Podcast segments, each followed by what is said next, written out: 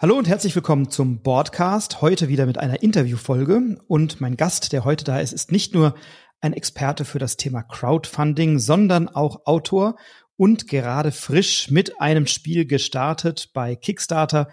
Wer es ist und um welches Spiel es sich handelt, das erfährst du natürlich, wenn du dran bleibst.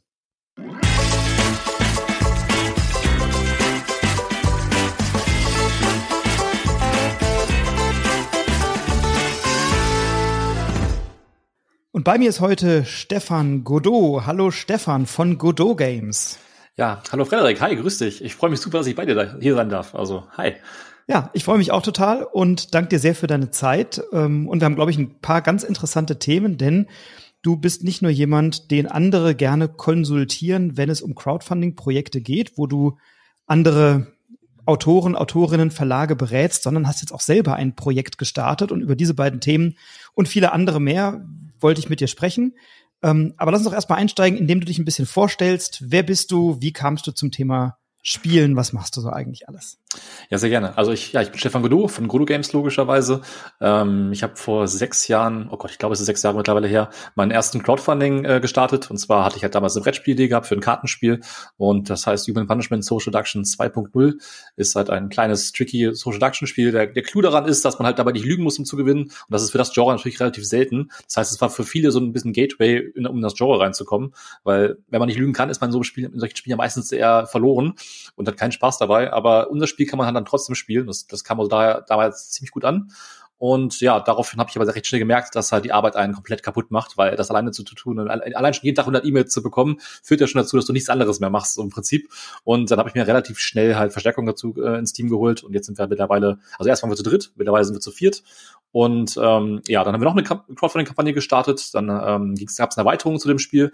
Ich bin immer großer Fan davon, einfach ähm, mal zu gucken, was kann man Neues in ein Genre reinbringen kann. Und mit der Erweiterung hatten wir dann zum Beispiel äh, Boss-Battles ins Social Action-Genre reingebracht, was ganz cool war irgendwie. Und äh, ja, das kam auch sehr, sehr gut an. Und da war es natürlich auch so gewesen, dass das Spiel schon äh, ja so auf dem Markt angekommen war. Da du die guten Scores sind reingekommen und solche Sachen. Die Leute haben darüber geredet und dann war der Kickstarter entsprechend auch sehr erfolgreich gewesen. Das war sehr, sehr, sehr, sehr stark. Und danach haben wir dann auch weitergemacht. Ich bin ein großer Freund von Worldbuilding. Das heißt, ich mag es, wenn man so eine Welt aufbaut mit Orten, mit Charakteren, vielleicht auch noch Vergangenheit und vielleicht auch eben eine mögliche Zukunft und so. Also einfach nur so eine Geschichte, Geschichte, die man erleben kann irgendwie. Und äh, ja, mein Ziel war irgendwie gewesen, so mit unserem Human Punishment da irgendwie noch ein bisschen mehr Fleisch reinzubekommen.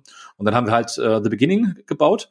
Und das ist ein ähm, größeres Deduction-Spiel. Also es ist auch in Richtung Social Deduction, aber es ist nicht wirklich ein Social Deduction-Spiel. Also es geht mehr Richtung, ja, es geht mehr Richtung Battlestar Galactica oder so Nemesis und sowas in der Art. Und äh, der Clou dabei ist aber eigentlich, es ist halt die Vorgeschichte von dem Kartenspiel. Und das heißt, ähm, es geht halt da um die Maschinenrevolution. Und das Coole ist natürlich, ähm, je nachdem, wie die Maschinenrevolution ausgeht in the beginning, hast du natürlich immer andere Möglichkeiten, wie das Kartenspiel sich danach entwickeln kann. Das heißt, du kannst an einem Abend die Kampagne spielen, spielst erstmal the beginning und dann mit je nachdem, wie du es halt beendet hast, hast du dann auch nochmal ein Kartenspiel hinterher. Aber es ändern sich halt immer die Begebenheiten. Zum Beispiel, ja, was ich, wenn die Maschinenrevolution gar nicht geschafft haben, dann gibt's ja keine Maschinen mehr in der, äh, danach logischerweise im großen Finale dann wird es da halt nur noch andere Parteien geben und solche Sachen. Und das war ein ganz witziger Kniff, weil Spiele zu kombinieren, Gameplay-technisch, die aber einfach vom Spiel Spielgefühl her was völlig anderes sind, habe ich so noch nicht so oft gesehen, aber ich finde es sehr spannend. Ich würde es cool finden, wenn das mehr machen, Leute machen würden. Und ähm, das war also ein sehr, sehr, sehr spannender Kickstarter gewesen. Der war auch sehr, sehr erfolgreich gewesen, da waren wir auch super zufrieden. Und äh, ja, und jetzt sind wir schon wieder live mittlerweile äh, mit unserem aktuellen Projekt, äh, worüber wir gleich mit Sicherheit noch reden werden, aber Among Haltes ist unser aktuelles Projekt und äh, da sind wir jetzt seit drei, vier Tagen live und auch super happy und zufrieden, gerade wie es aktuell läuft. Mega. Aber also jetzt startet man ja nicht automatisch mit, ich entwickle mal ein Spiel und mache mal einen Kickstarter, ähm, was ist so dein, dein Werdegang? Wo kommst du her von, von der Ausbildung, vom Studium? Womit hast du dich beschäftigt? Also war Spieleentwicklung etwas, was folgerichtig auf deinem Lebensweg lag oder hat dich das gefunden? Nee, das ist komplett überhaupt nicht d'accord mit dem, was ich eigentlich gemacht habe in meinem Leben. Ich habe, ich, erst habe ich, also ich äh, bin mittlerweile 38, ich habe erst äh, Industriekaufmann habe ich erst gemacht und dann äh, war mir das aber zu trocken gewesen. Dann habe ich erstmal mein CV gemacht, nachgeholt irgendwie und dann habe ich eine Ausbildung zum Altenpfleger gemacht, weil das ein deutlich lockerer und entspannterer Job ist. Also du bist einfach nicht da, sitzt nicht in einem Anzug irgendwie ne, im Büro und äh, ja, machst dein Ding sozusagen, sondern halt, du, weißt du, du bist mit Menschen irgendwie, du bist den ganzen Tag in, in Gesprächen irgendwie und so und ähm, weißt du, du hast ein gutes Gefühl bei deiner Arbeit, die du halt so machst und so. Ist aber halt auch, muss man natürlich auch sagen, ist halt ein sehr anstrengender Job, also so körperlich muss man sich da schon ganz schön äh, ja, äh, abprügeln. Und ähm, irgendwie war es dann bei so, ich bin halt irgendwann in die Nachtwache, in die Nachtwache reingerutscht äh, fest und das ist halt ein relativ vorteilhaftes Ding, weil du hast halt einen Monat noch deine 10, 11 Tage, die du arbeiten musst und hast dazwischen halt frei. Und das ist halt krass, weil wenn du sieben Tage frei hast, dann hast du vier Tage Arbeit, dann hast du wieder sieben Tage frei, dann hast du wirklich sehr viel Zeit und Spielraum, um an deine eigenen Ideen zu arbeiten. Und das kam mir sehr entgegen, weil ich damals ein Buch geschrieben habe zu dem Zeitpunkt. Und das heißt, ich hatte sehr, sehr viel Zeit eben, ne, mich damit auseinanderzusetzen. Und als das Buch fertig war und lektoriert gewesen ist und ich dachte, dass ich das, dass das jetzt mein Weg wird, ähm, dann kam eine Brettspielidee. so, also es hat eigentlich nichts damit zu tun sozusagen. Und ja, aber ich hatte diese Idee halt in meinem Kopf, die hat sich irgendwie eingebrannt halt und dann hat, hat man daran gearbeitet und ist weitergekommen, man hat Feedback bekommen, man hat gemerkt, die Leute haben Spaß dabei irgendwie und so. Und ähm, dann hat sich irgendwie für mich ähm, das so erschlossen, dass ich dachte, okay, ey, komm, du machst jetzt eine Crowdfunding-Kampagne irgendwie. Die selber wirst du den Druck natürlich jetzt nicht leisten können, weil warum sollte man in Vorkasse gehen, wenn man gar nicht weiß, ob das alles, ob alles wird oder nicht. Es ist halt voll gefährlich, auch wenn man mit seinem eigenen Budget natürlich arbeitet. Und ich habe natürlich auch Frau und Kind und so weiter. Das heißt, da musst du eh ein bisschen gucken. Und äh, ja, dann habe ich es einfach gemacht und es hat halt funktioniert. Und ähm, mittlerweile bin ich halt so sehr, so tief in der Materie drinne und in, dem, in dem ganzen Brettspielsumpf, dass ich da auch einfach, einfach gar nicht mehr raus möchte. Das heißt, mittlerweile mache ich auch keine Altenpflege mehr, sondern mittlerweile äh, mache ich hauptberuflich, dass ich quasi äh, Startups dabei helfe, sozusagen auf Crowdfunding zu funktionieren. Es gibt sehr, sehr viele Stolperfallen auf dem Weg dahin und viele denken auch, es reicht einfach eine Kampagne zu bauen und live zu gehen und die Bäcker kommen schon von ganz alleine. Das ist leider nicht so. Es war vielleicht mal irgendwann so gewesen, das kann sein, aber ähm, die Zeiten sind halt auf jeden Fall vorbei. Mittlerweile muss man halt locker 90 bis 95 Prozent der Arbeit für eine Kampagne vor der Kampagne machen. Das heißt, du musst mit den richtigen Leuten zusammenarbeiten, du musst äh, die richtigen Influencer ins Boot holen, du musst deine Zielgruppe erreichen, du musst eine Crowd aufbauen, die Kampagne muss on point sein. Das heißt, du musst in fünfmal Scrollen einen Kaufreiz auslösen, deine Pledges müssen äh, abgestimmt sein. Also es muss einfach alles stimmen. Auch deine Preise, deine Manufaktur oder deine Produktion und sowas. Ich, hab, ich sehe seh so viele Leute, die le leider so viele Fehler machen, ähm, wo ich mir immer denke, okay, das, das hast du vielleicht auch, selbst du jetzt im Kickstarter, was ich 50.000 Euro geholt hast, du wirst instant danach halt kein Geld mehr verdienen, weil die Produktion einfach schon so zu teuer ist, weil wenn ein Spiel 30 Euro kostet, kannst du es ja nicht für 50 Euro anbieten irgendwie oder so. Das macht halt keinen Sinn. Kein Mensch würde mit so einer kaputten Marge arbeiten. Du würdest von vornherein einfach sagen, das kannst du halt nicht machen. Und im Endeffekt, gibt, ich habe halt ganz, ganz viele Stellen, an denen ich halt wirklich helfen kann, weil alle bieten dir bei Crowdfunding immer eine Sache an, und zwar Reichweite. Alle sagen dir, hey, gib mir 200 Euro und äh, ich gebe dir hier meine 2000 Superbäcker-Liste, da kriegst du auf jeden Fall mehr Reichweite und sowas. Und es mag vielleicht auch mal irgendwo welche dazwischen geben, die funktionieren könnten. Problem ist aber, die meisten funktionieren nicht. Und ähm, am Ende sitzt man dann da, macht Fehler und versteht überhaupt nicht, was falsch gelaufen ist. Und das ist natürlich das größere Problem, äh, Problem weil du würdest beim zweiten Mal die gleichen Fehler nochmal machen, weil dir ja keiner sagt, was, was falsch gelaufen ist. Und ähm, da kommt quasi ich ins Spiel, weil keiner andere anbietet, dich quasi auf diesem Weg bis zur Kampagne zu begleiten. Und das ist halt so ein Aspekt, den ich halt wirklich, äh, weiß ich nicht, der wird stark unterschätzt, finde ich, aber ähm, meine Erfahrung jetzt nach einem Jahr, ähm, wo ich das jetzt mache, ist auf jeden Fall sehr positiv, denn ich habe jetzt auf jeden Fall schon Kampagnen, äh, bisher haben alle Kampagnen gut funktioniert, mit denen ich zusammengearbeitet habe halt und äh, das für eine Erstkampagne ist das natürlich immer ein Risiko und ein Wagnis und so, weil man kennt einen nicht, man muss sich komplett alles neu aufbauen und so und äh, die Leute sind wirklich sehr, sehr dankbar eben, dass sie Hilfen haben und dass sie auch einfach mal Fragen stellen können, ne? weil wenn du eine Frage hast und die beschäftigt dich, du liegst nach nachts wach im Bett und du weißt einfach nicht, ne, ähm, äh, was damit los ist, dann schreibst du mir halt eine Nachricht und wenn ich noch wach bin, antworte ich halt eben und dann, dann schläft auch mein Kunde sozusagen halt. Das heißt, ich habe selber auch ein sehr gutes Gefühl dabei, weil es kommen coole Projekte irgendwie auf den Markt. Da freue ich mich natürlich auch, weil ich selber halt äh, super Brettspieler bin eben und äh, das heißt, es ist für alle Seiten eigentlich Win-Win. Ne? Ich, ich komme coole Brettspiele, die auf den Markt kommen, die ich auch, auch die ich auch Lust halt habe und äh, ja, meine Kunden haben einfach sozusagen dann die ähm, Expertise, dass sie einfach mit einem guten Gefühl starten können, weil es mit sehr hoher Wahrscheinlichkeit dann auch einfach funktionieren wird, weil sie nicht die grundlegenden Fehler gemacht haben, die viele andere eben halt machen. Ja, du hast ja ein paar Aspekte angesprochen, eben, die bei so einer Kampagne zu berücksichtigen sind. Ne? Das heißt, die mhm. Kalkulation der Produktions- und der Lieferkosten, das ist ja aktuell ein schwieriges Thema, ne? Ja. weil sich die Preise dauernd ändern, weil die lange nicht gehalten werden können. Und dann hast du so eine Kampagne, setzt die auf, hast eine Kalkulation, die vielleicht schon sechs, acht Wochen alt ist und die Lieferanten können irgendwann bis zu einem gewissen Punkt diese Preisbindung nicht halten, weil die Rohstoffpreise explodieren oder die Lieferkosten explodieren. Ähm, sowas muss man berücksichtigen. Ne? Dann das Marketing, Aufbau von einer Crowd. Du musst die Kom also die Kommunikation ongoing sozusagen, also während der Kampagne. Das ist ja ein Wahnsinnskommunikationsaufwand, mhm. weil da alle möglichen Backer oder Interessenten Fragen haben, ja, also bevor sie gebackt haben. Ähm, dann gibt's Leute, die, die, die gehen mal in so eine Kampagne rein mit einem Euro und sagen, ich gucke mir das mal eine Weile an und die dann zu überzeugen, einzusteigen und sozusagen einen Pledge sich zu sichern.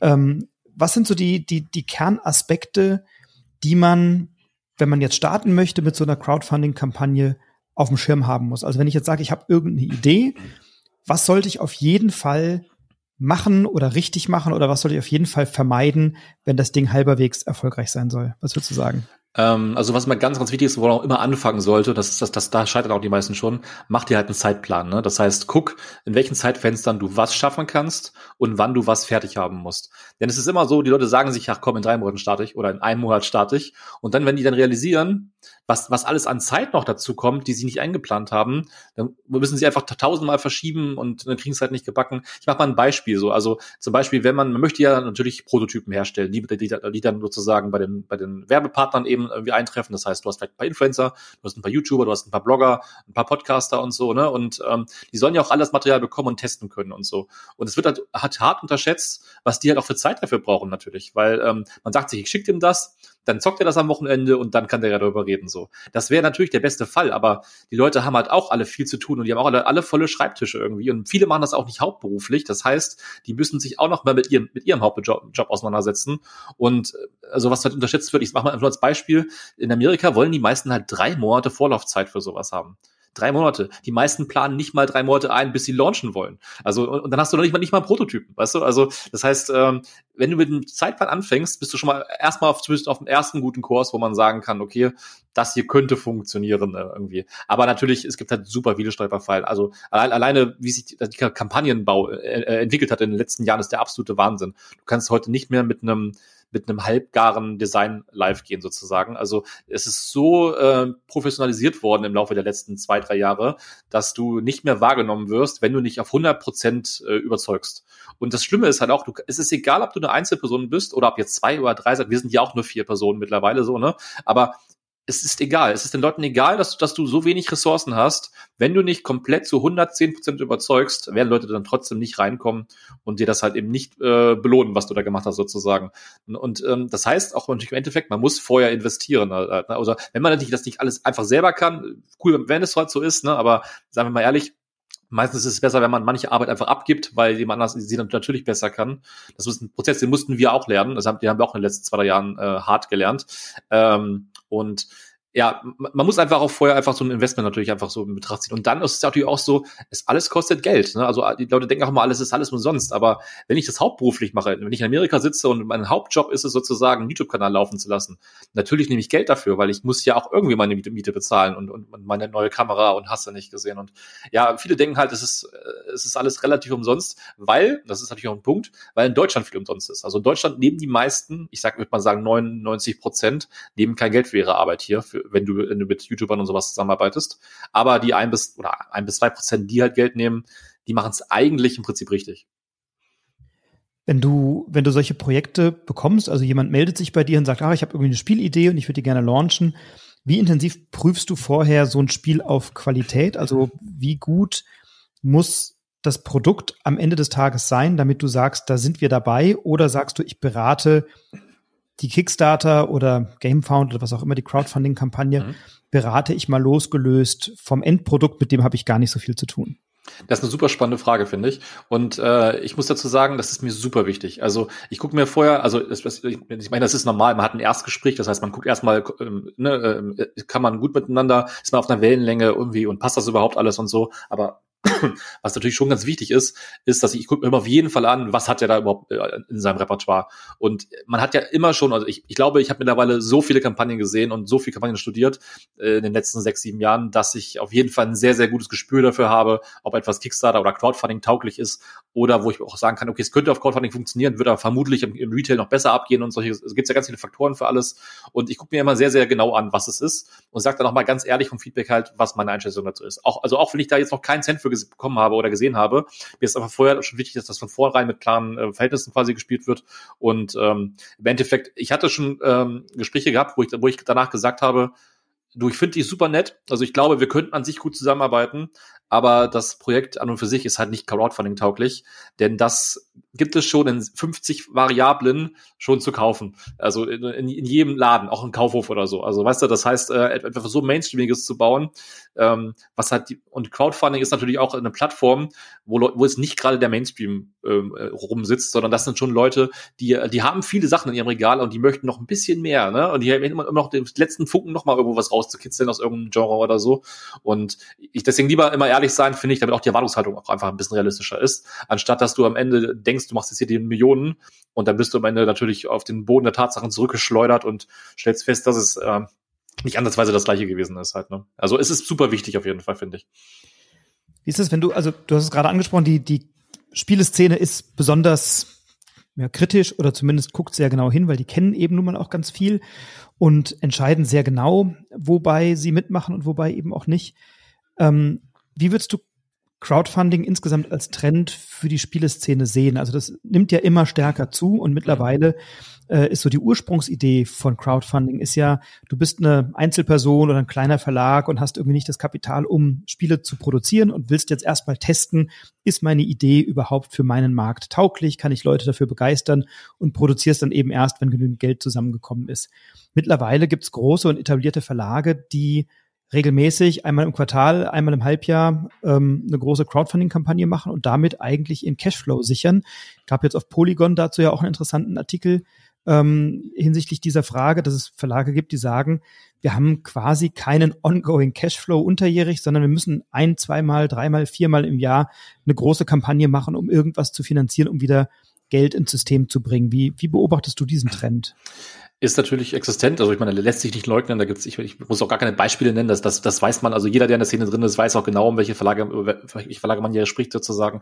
Aber der Punkt ist natürlich auch der, man muss immer beide Seiten betrachten. Also ich, ich kann halt nachvollziehen, dass diese ähm, Verlage natürlich dieses Geld brauchen, weil wenn man natürlich, wenn man zehn Projekte hat man muss sich vielleicht mit der neuen Kampagne das letzte Projekt finanzieren oder, oder das Shipping davon oder was auch immer, ähm, natürlich, äh, ich kann, kann man es nachvollziehen.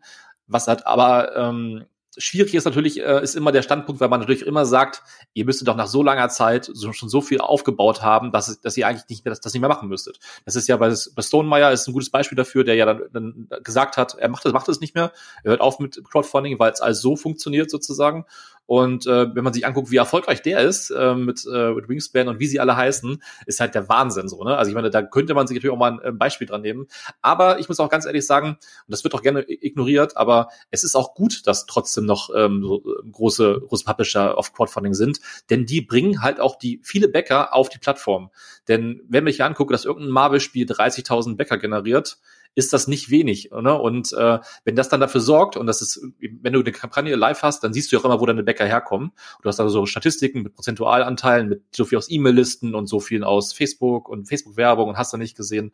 Und es gibt auch immer, immer diese Anteile, da steht dann halt, wurde auch geklickt, weil du unter einer anderen Kampagne angezeigt wurdest zum Beispiel. Oder wurde geklickt, weil irgendwer dich in einer anderen Kampagne irgendwie, was sich verlinkt hat oder irgendwie solche Geschichten halt. Ne? Also es gibt, gibt halt viele Vernetzungen, auf, gerade auf Kickstarter ist es halt so, äh, dass du sozusagen über eine andere Kampagne zu der Kampagne rüberrutscht. Und unter diesem Aspekt finde ich es halt eigentlich sehr, sehr gut, dass auch immer noch große Kampagnen starten. Man muss natürlich nur vom, das ist natürlich auf die Kleinheit ein bisschen schwierig, ein gutes Zeitfenster für sich selber immer finden, weil wenn zu viele große starten, dann ist es ein Problem. Denn ich sag mal, wenig große Kampagne ist kein Problem, weil ich glaube, jeder, der auf Kickstarter ist, kann sich auch mal zwei oder drei Spiele im Monat leisten, wenn er wirklich Bock drauf hat. Und wenn ein Produkt wirklich überzeugt, darum geht's ja auch natürlich bei Crowdfunding, du willst ja auch überzeugen. Aber wenn es jetzt wirklich drei oder vier große Parallel sind, die alle ihre Millionenkampagnen natürlich auffahren, dann ist das wirklich der Punkt, wo dann auch selbst Leute mit mehr Geld sagen, wahrscheinlich sagen, okay, ich hole mir diesen Monat nur zwei oder drei Spiele, aber die sind offenbar vielleicht auch ein bisschen teurer und so. Und dann, dann verliert man natürlich Bäcker sozusagen. Das heißt, das Zeitfenster ist natürlich immer ein großer, wichtiger Aspekt. Und das Fiese ist natürlich dabei wiederum, dass du natürlich nicht beeinflussen kannst, wann die starten. Und bei vielen erfährst du es auch erst kurz vor Start. Also von daher, das heißt, es ist immer ein bisschen Gambeln dabei. Aber laut Statistik kann ich entwarnen, es gibt keinen schlechten Zeitpunkt mehr im Jahr, äh, wo man auf Kickstarter nicht starten dürfte. Ich würde nur immer sagen, macht es nicht über Weihnachten. Weihnachten halt, das macht einfach keinen Sinn, weil da so viele andere Sachen passieren, aber einfach nicht zwingend, halt nicht zwingend Crowdfunding. Aber generell kann man im Januar starten, im Februar, März, ist es völlig egal mittlerweile geworden. Das heißt, bei dir ist es so, du hast so eine Art, ich sag mal, so eine Consulting-Funktion für Startups, die mit einem Kickstarter reingehen, ähm, hast einen eigenen Verlag. Wie, wie viel solcher Projekte kannst du im Jahr für dich realisieren? Also wo ist bei dir so eine Schmerzgrenze, wo du sagst, okay, mehr geht nicht, weil das ist ja immer auch die Vorbereitungszeit, die ist ja wahrscheinlich dann eher so im stillen Kämmerlein, aber spätestens dann, wenn man rausgeht und dann anfängt zu sagen, hey, noch eine Woche, noch 14 Tage, noch fünf Tage, noch drei Tage, in zwei Stunden sind wir online und so, dann fängt ja wahrscheinlich die Hölle an, über euch, über dich hineinzubrechen. Ähm, ich habe so ein bisschen mitbekommen bei den Jungs von Nanolith, äh, Woodpecker, die mhm. hatte ich auch hier im Podcast, da haben wir uns ein bisschen ausgetauscht. Und die haben dann auch erzählt, hey, sitzt du halt nachts noch live dran und siehst, wenn dann irgendwie die entsprechenden Schwellen erreicht werden äh, und und äh, dann bestimmte Umsatzgrößen, Umsatzgrenzen erreicht werden, dass du sagst, oh Gott, wir müssen noch, wir müssen noch einen Bonus freischalten. Haben wir so weit haben wir noch gar nicht gedacht. Wir haben wir haben nie gerechnet damit, dass es so erfolgreich wird. Wir müssen uns noch irgendeinen Bonus ausdenken. Und das sind wahrscheinlich dann auch die Momente, wo du dann auch irgendwie im Hintergrund mit wach dabei bist und sagst, okay, da fällt mir noch was ein. Pass auf, wir machen noch was. Wie wie viele Projekte kann man sich zumuten an der Stelle? Also ich, es kommt natürlich auch auf die Größe des Teams an. Ich sag mal schon, wenn du ein großer Verlag bist und du hast 50 Leute in, in, in deiner Rückhand, mach was du willst. So, ne? Also das Ding ist ja, auf Kickstarter zum Beispiel ist es ja auch so, dass du ähm, Limitierungen hast. Du kannst gar nicht unendlich Kampagnen starten im Jahr. Es ist so äh, eigentlich so, dass du erst acht Kampagnen haben musst, bevor du eine neue starten kannst, wo du, wo du nicht die alten abgeschlossen hast. Das heißt, wir zum Beispiel könnten gar nicht zwei in einem Jahr starten. Das, ist, es wäre gar nicht erlaubt, so von der Theorie her. Ähm, der Punkt ist aber der, und es ist cool, dass du gerade Nanolith nennst, weil die waren ja Kunden bei mir. Ähm, Nanolith war ein gutes Beispiel gewesen halt dafür, so, ne? Die, die Vorarbeit war halt gut gewesen und ne? also es, wir haben auch lange dran gearbeitet halt und äh, es hat sich auch einfach ausgezahlt. Und ich meine, überleg mal, für eine erste Kampagne 200.000 Euro zu generieren, ist ja der absolute Wahnsinn, ne? Also ich habe in meiner ersten Kampagne damals äh, 36.000 Euro gemacht. Das, das war auch für mich der Wahnsinn, Wahnsinn gewesen. Aber wenn du jetzt den Sprung siehst, ne, was man, was heute schon wieder möglich ist, weil man einfach so gut aufgestellt ist eben oder weil man sich so gut vorbereiten kann, wenn man einfach weiß, was man tun muss. Das ist einfach schon krass. Und ich persönlich würde nicht mehr als eine Kampagne im Jahr auch haben wollen, um ehrlich zu sein. Ähm, aus, einfach aus dem Grunde, weil ich finde, man merkt Kampagnen an, ob man sich, ob man Liebe reinsteckt oder nicht. Und das ist für mich auch immer das Wichtigste. Also äh, ich, wirklich, man kann sich jede Kampagne von uns angucken. Selbst meine allererste, die ich per Hand selber gebastelt habe, es steckt immer in unserer Kampagne immer ganz viel Liebe drin. Und man hat immer irgendwelche kleinen Details oder irgendwelche Kniffe, wo man sich denkt, ja cool, da hat sich jemand wirklich Gedanken gemacht irgendwie oder so. Und ähm, ich finde, das ist auch etwas, was ähm, was Bäcker sehen. Also es gibt ja immer so so bestimmte Dinge, worauf die Leute achten. Ne? Also es gibt ja auch so, so oder Warnungen, wenn du quasi Sachen schlecht machst zum Beispiel. Es gab ja auch schon so Scammer auf auf auf den Kampagnen auf, auf, als Kampagnen und sowas. Und dann gibt's da noch Superbäcker, die dich dann auch davor warnen und die dann die Kommentare reinschreiben, Leute, hier gibt's ein paar Red Flags, geht hier nicht rein und so. Also man muss ja so ein paar Kriterien einfach erfüllen.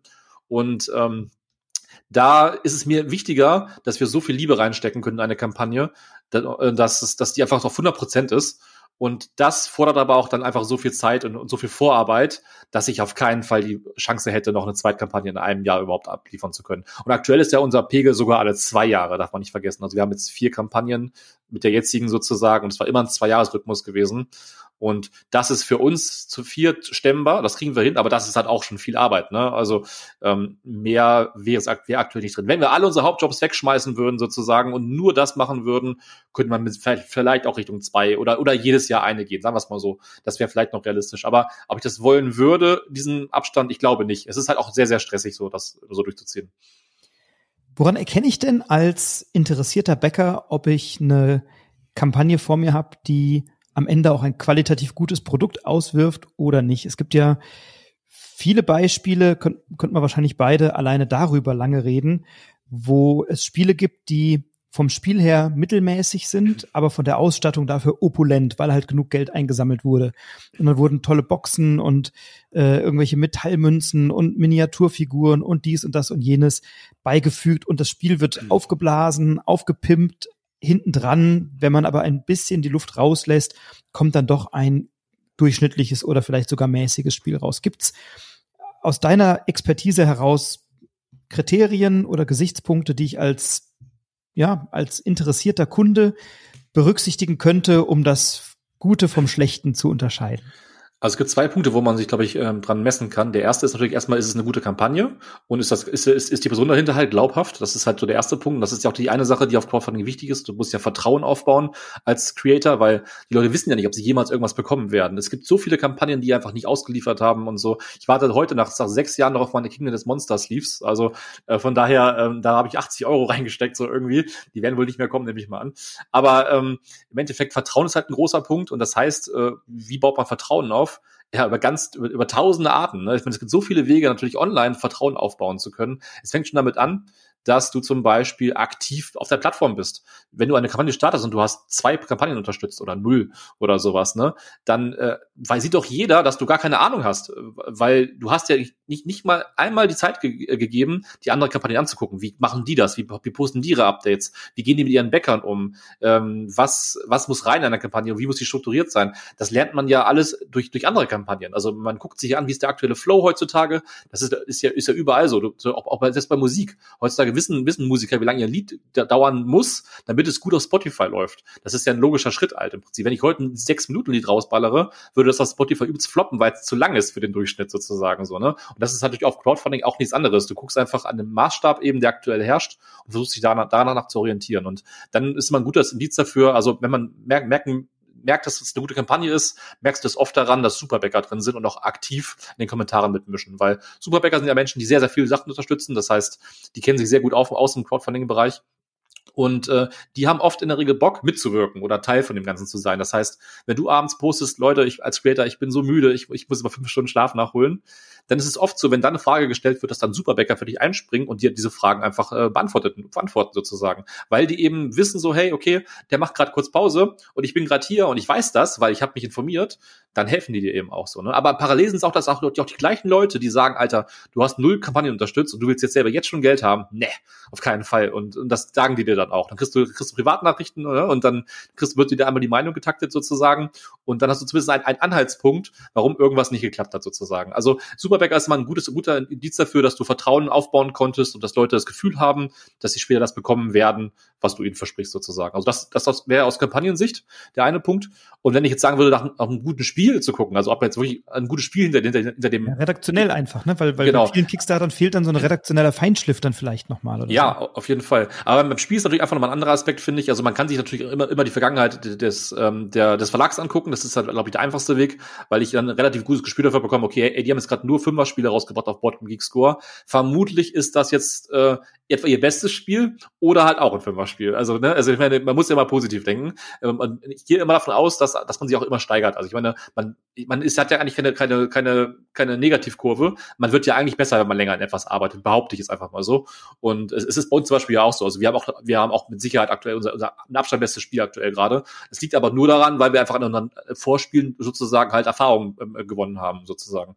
Und das ist natürlich bei anderen Verlagen eigentlich äh, im Normalfall auch so. Aber im Prinzip, der beste, beste Fall ist eigentlich, finde ich, immer der, äh, orientier dich bei den YouTubern nicht, ja, manche werden bezahlt, haben wir ja schon geklärt, aber guck halt bei denen, wo du das Gefühl hast, dass die halt deine, dass die zu dir passen, dass du in deren Zielgruppe sozusagen reinpasst. Wenn ich mir halt irgendeinen, irgendeinen YouTuber angucke, den ich noch nie in meinem Leben geguckt habe und der sagt, das Spiel ist super gut, aber der mag völlig andere Spieler als ich, dann, dann mag der mit seiner Meinung recht haben, aber er trifft trotzdem nicht meinen Geschmack und ich werde am Ende enttäuscht sein. Am Ende ist es natürlich immer die Erwartungshaltung, die dich halt ähm, überzeugt oder nicht überzeugt, wenn du dann in, in was drin bist. Wenn ich mich mega auf einen Kinofilm freue, dann kann ich ja fast nur enttäuscht werden, ist das Problem so. Ne? Also das heißt, es ist auch mal ein großer Punkt natürlich, ähm, wie, wie, wie viel erwarte ich überhaupt von dem Projekt und äh, und wie viel, wie viel möchte man natürlich auch verschleiern mit natürlich richtig viel Material und so weiter. Das ist natürlich ein guter Aspekt, was du eben meintest. Also klar mit Goldmünzen und fetten Miniaturen und so. Aber ganz ehrlich, es gibt auch viele Spiele, die gute Miniaturen haben und trotzdem auch wirklich gut sind. Deswegen, ich habe immer immer Hoffnung, wenn ich, also dass man einfach, ähm, dass man sich gut mit dem Thema auseinandersetzt äh, und ähm, dass man einfach sich vorher mit dem Thema auseinandersetzt, was man da wirklich unterstützt. Ich verstehe ja wirklich nicht, wie man blind in Kampagnen reingehen kann. Also es gibt Menschen, die das tun, das wissen wir auch, so das haben wir auch in der Vergangenheit erlebt, aber ähm, nachvollziehen kann ich das halt gar nicht. Da muss man vielleicht wirklich viel, viel zu viel Geld, viel zu viel, zu viel Geld einfach haben vielleicht. Was war so dein persönliches Highlight, mal abgesehen von Spielen, die du selber mit betreut hast oder selber veröffentlicht hast bei Kickstarter oder Gamefound? Jetzt von unseren oder von denen ich unterstützt habe? Äh, nee, wo du einfach als Kunde was unterstützt hast und sagst, das war ein richtig geiles Produkt. Boah, okay, das ist eine spannende Frage. Ich glaube, so mein er also ich hatte also mein erster richtig großer Kickstarter, also mein erster Kickstarter war, glaube ich, ähm, Boah, Santorini war mein erster Kickstarter gewesen, weil Roxley macht wunderschöne Kickstarter. Und ich, zu dem Zeitpunkt war ich noch relativ wenig äh, so Brettspieler gewesen, aber die haben es geschafft, obwohl ich wenig Brettspieler war, nicht deswegen irgendwie Santorini auf, auf dieser Plattform anzumelden. Und das muss schon was heißen irgendwie. Das heißt, die haben irgendwas richtig gemacht. Und es hat auch total geklappt, weil ich war neu in dieser Crowdfunding-Szene gewesen und es war dann einfach so, die haben jeden, jeden Tag diese Charaktere, die freigeschaltet wurden. Die hatten diese wunderschöne Optik gehabt irgendwie von in der Kampagne, Kampagne und das hat mich irgendwie komplett reingezogen. Und da habe ich auch wirklich so die, diese Faszination davon gemerkt, dieses, hey, war das doch nächste Update, was gibt's Neues irgendwie mhm. zu entdecken, kann man sich einbringen und so und das war wirklich spannend gewesen. Das ein, der einzige Down, äh, den ich dabei hatte, war leider, leider der, weil ich dann irgendwie über eine Sammelbestellung äh, reinge noch reingerutscht bin am Ende und ähm, das hat dann einfach ein Jahr länger gedauert durch für mich, um das Spiel zu bekommen. Das würde ich nie wieder machen. Also Leute, Leute macht niemand Sammelbestellungen. Das ist äh, aus der Hölle, weil die Sachen werden immer zuletzt auch verschickt, weil äh, es ist dann am einfachsten immer für die Fulfillment-Partner, die einzelnen Sachen immer rauszuschicken. Das ist ja logisch. Und später machen die erst die Sachen, wenn sie dann nur hier drei auf einmal, hier fünf auf einmal und so. Und wenn du dann so einer Bestellung bist mit 50, das kann auch mal locker drei Monate länger dauern, einfach so als alle anderen. Und da habe ich immer gar keine guten Erfahrungen mitgemacht. Also Santorini war, war meine erste Erfahrung und ich glaube meine allergrößte oder beste und auch stärkste, emotionalste Erfahrung auf jeden Fall auch von meinen eigenen Kampagnen abgesehen und auch von denen, die ich betreue, äh, wäre tatsächlich Kingdom Death Monster ähm, 1.5, da bin ich sehr eskaliert. Also ich hatte mir vorher sehr viel Berichte dazu, reingezogen und ich war sehr unsicher, ob ich so viel Geld in ein Brettspiel investieren soll. Hab's aber gemacht äh, ich habe mich da wirklich auch ein Jahr lang mit beschäftigt. Das heißt, ich habe dann in, in diesem einen Jahr habe ich Miniaturen malen gelernt an diesem Spiel. Ich habe gelernt, wie man die zusammenklebt, die Miniaturen. Das sind ja alle nur so Einzelteile, da musst du Gesichter auch noch draufkleben und die einzelnen Hände und all so ein Krams. Es ist mega friemelig gewesen, aber es war wirklich für mich ein richtig geiles Jahr gewesen, weil ich habe so viel gelernt. Ich habe sogar, ich habe mir Green Stuff gekauft, um irgendwelche Lücken zu schließen an, an ne, bei welchen auch Klebestellen und äh, habe mir einen Entgrader gekauft. Äh, ich war, ich verstand im Halteverbot und bin in so einen Warhammer-Laden reingerusht, weil ich ganz schnell so einen Entgrader kaufen musste musste und habe nur gehofft, dass ich keinen Parkzettel, keinen kein, kein Parkzettel bekomme irgendwie, ne? Und, äh, und in solchen Warhammer-Laden sind die ja immer so, die wollen immer reden mit dir, ne? Die wollen immer, hey, wofür holst du das gerade? Und dann, und ich wollte einfach nur wieder raus und die haben mich alle angeguckt, als ob ich kein Verbrechen begangen habe, irgendwie so, ne? Also, weiß ich, das waren, glaube ich, so meine, meine Highlights eigentlich gewesen, ja. Ja, nice. Ich hatte, hatte auch mal eine schöne Erfahrung in dem Warhammer-Laden, als ich auch angefangen habe zu malen. Das war bei mir während, während der Corona-Pandemie, Lockdown, alles zu. Mhm. Und ich war dann aber so geil drauf, ich sagte, ich will jetzt losmalen. Ich habe dann auch nicht drei Tage Geduld, bis mir das online irgendjemand zuschickt, so, ne? Mhm. Und äh, ich sag nicht, in welcher Stadt das war. Ähm, aber ich war in einem Warhammer-Laden und äh, die hatten eigentlich zu während des Lockdowns. Und mhm. ähm, ich konnte dann über einen Kontakt dort einkaufen und habe das dann privat bezahlt über PayPal, weil die zu der Zeit gar nicht hätten verkaufen dürfen. Okay. also ich sage nicht, welche Stadt und ich sage okay. nicht, welcher Laden. Ähm, aber das war dann eine schöne Begebenheit, an die man dann eben über Kontakte aus der Szene dann irgendwie drankommen kann, weil ich dann nicht die Geduld gehabt hätte zu sagen, ich warte jetzt mal vier Tage, bis mir da irgendeiner Farben zuschickt. Nee, ich will jetzt starten. Heute Nachmittag habe ich Zeit, los geht's. Und dann, darüber habe ich dann auch äh, malen gelernt. Ja, sehr cool. Welches Spiel war das? Was hast du angemalt? Äh, das war Gloomhaven. Gloomhaven-Figuren habe ich mhm. angemalt, genau. Und dann habe ich auch so ein Warhammer Starter-Set gekauft, aber das hat mich irgendwie noch nicht so, noch nicht so abgeholt, alles irgendwie. Warhammer ist nicht so mein, mein Er ist auch ein Zeitfresser, glaube ich, ne? Genau. Ja. Ich mal lieber die Spiele, die ich oft in der Hand habe und äh, mit denen ich mich intensiv beschäftige. Genau. Äh, Finde ich sehr gut. Also ich bin auch mittlerweile von den Sachen weg, die viele Minis haben. Ich freue mich immer, wenn ein Spiel so ganz wenig Minis hat. So Nanolith ist ein gutes Beispiel. Nanolith hast du da die vier Helden und den Sidekick, ne? Und äh, dann hat, das habe ich in einem Abend bemalt oder in zwei von mir aus. Und dann kannst du das Ding einfach abschließen. Das ist das Beste, was du haben kannst, finde ich. Wir sind gerade mitten in so einer Auswarn-Kampagne drin. Äh, und äh, da habe ich auch ein paar Menschen gesehen, die diese Figuren angemalt haben. Aber du hast ja diese Encounter einmal. Das heißt, die große Ratte kann man, glaube ich, spoilern, ist am Ende des ersten Szenarios. Ne? Ja. Dann wird die angemalt, aber die wird halt einmal ausgepackt. Dann kämpfst du da zwei Stunden gegen die oder drei und dann wird die wieder eingepackt. Dann wird sie nie wieder ausgepackt. Und davon hast du halt 21 fette Miniaturen plus ein bisschen Begleitzeugs. Und das finde ich dann schon spektakulär, wenn es Leute gibt, die sich dann für einen dieser Kämpfe hinsetzen und das dann anmalen. So. Auf jeden Fall. Besonders, es kommt ja auch noch dazu, dass das ja eigentlich sogar ein Spoiler ist. Eigentlich willst du das Ding ja gar nicht vorher sehen. Also ich finde, das geht sogar gegen das Spielprinzip. Eigentlich willst du dich ja überraschen lassen. Das ist ja wie Weihnachtskalender, weißt du? Du Absolut. willst gucken, was ist im nächsten Türchen drin irgendwie oder so. Und du bist voll neugierig. Oh, es ist eine große Box, es wird was Riesiges sein. Aber da musst du vorher schon reingucken, um es zu bemalen. Irgendwie, irgendwie, das ist nicht, weiß ich nicht. Es fühlt sich nicht richtig an, finde ich. Also. Ja, und wir, also genau das lieben wir sehr, dass wir sagen, okay, welche Box haben wir? Aha, Quadrat, mal gucken, was da drin ist. Aha, ja. Diamant, mal gucken, was drin ist. Und dann holst du da irgend so ein Viech raus und äh, äh, kämpfst dann dagegen. Also mhm. spektakulär. Ja, wo man, wo man nicht so viel zu malen hat, ist, glaube ich, bei eurem aktuellen Projekt. Lass uns darauf mal äh, zu sprechen also kommen. Also malen kannst du darauf mit Sicherheit auch. Ich weiß noch nicht, ob das dann so gut ist. Ob das so sinnvoll ist. Also auf jeden ja. Fall ist das schon, ist das schon von der Gestaltung so viel vor, vorgewählt, dass man vielleicht gar nicht Lust hat, das noch weiter anzumalen, weil es ist ja schon sehr opulent und sehr schön. Among. Cultists orientiert sich oder ist inspiriert von diesem Handyspiel, was wir alle während der oder viele während der Pandemie gezockt haben, Among Us. Und mhm. äh, du hast daraus oder ihr habt daraus ein Social Deduction Spiel gemacht, nämlich Among Cultists für vier bis acht Spielende. Ähm, hol uns doch da mal ein bisschen ab. Worum geht's bei diesem Projekt aktuell? Sehr gerne. Also Ja, es ist für vier bis acht Spieler, also es ist sprachneutral, das heißt, man muss nichts lesen oder so. Wir haben auch die Sprachen, äh, die Regeln in acht, äh, in acht Sprachen fertig sozusagen. Das heißt, äh, es gibt dann gar nicht so viel Barrieren, um sich diese Spiele nicht zu holen. Ähm, es ist wirklich sehr, sehr ähm, ein einfacher Einstieg für das Spiel, weil wir haben das Spiel auch schon mit Kindern gespielt und so halt, und das klappt auch wunderbar. Also du brauchst normalerweise so 10, 13 Minuten für die Regeln und dann können die eigentlich losspielen. Und meistens spielt man so roundabout eine Stunde je nach, je nach Trash-Talk-Menge, sage ich, man kann es mal länger ausarten oder kann auch mal kürzer sein auf jeden Fall. Aber ähm, das ist so der Sweet ungefähr. Und ja, worum geht's? Ist an sich ganz einfach. Ähm, es, wir haben das für das Lovecraft-Universum ausgesucht so ein bisschen. Ich bin großer Fan von, von Lovecraft, aber so ein bisschen von dem ursprünglichen. Also auch wenn ich äh, schon einen Cthulhu Wars in meinem Regal hatte, muss ich aber sagen, ich bin, ich finde es eher cooler, wenn dann der, der die, die Angst und der Horror über die Charaktere ähm, kommt und also dieser indirekte Horror und nicht über, dass da 5000 Monster mich angreifen. Das ist einfach ein bisschen plumper und langweiliger, muss ich sagen. Und äh, ich mag es einfach lieber, wenn du einfach, du bist in einer dunklen Villa unterwegs und du weißt nicht, was hinter der nächsten Ecke lauert. Du hörst Geräusche, ne? Und du fühlst dich einfach unwohl und hast Angst, irgendwie jemandem zu begegnen. Und diese Atmosphäre wollten wir ein, ein äh, an dem Spiel einverleiben so ein bisschen. Und deswegen haben wir quasi diesen ursprünglichen Lovecraft drinne. Das heißt, es gibt eben einfach nur ein einziges Monster im Spiel, das ist der Fischmensch.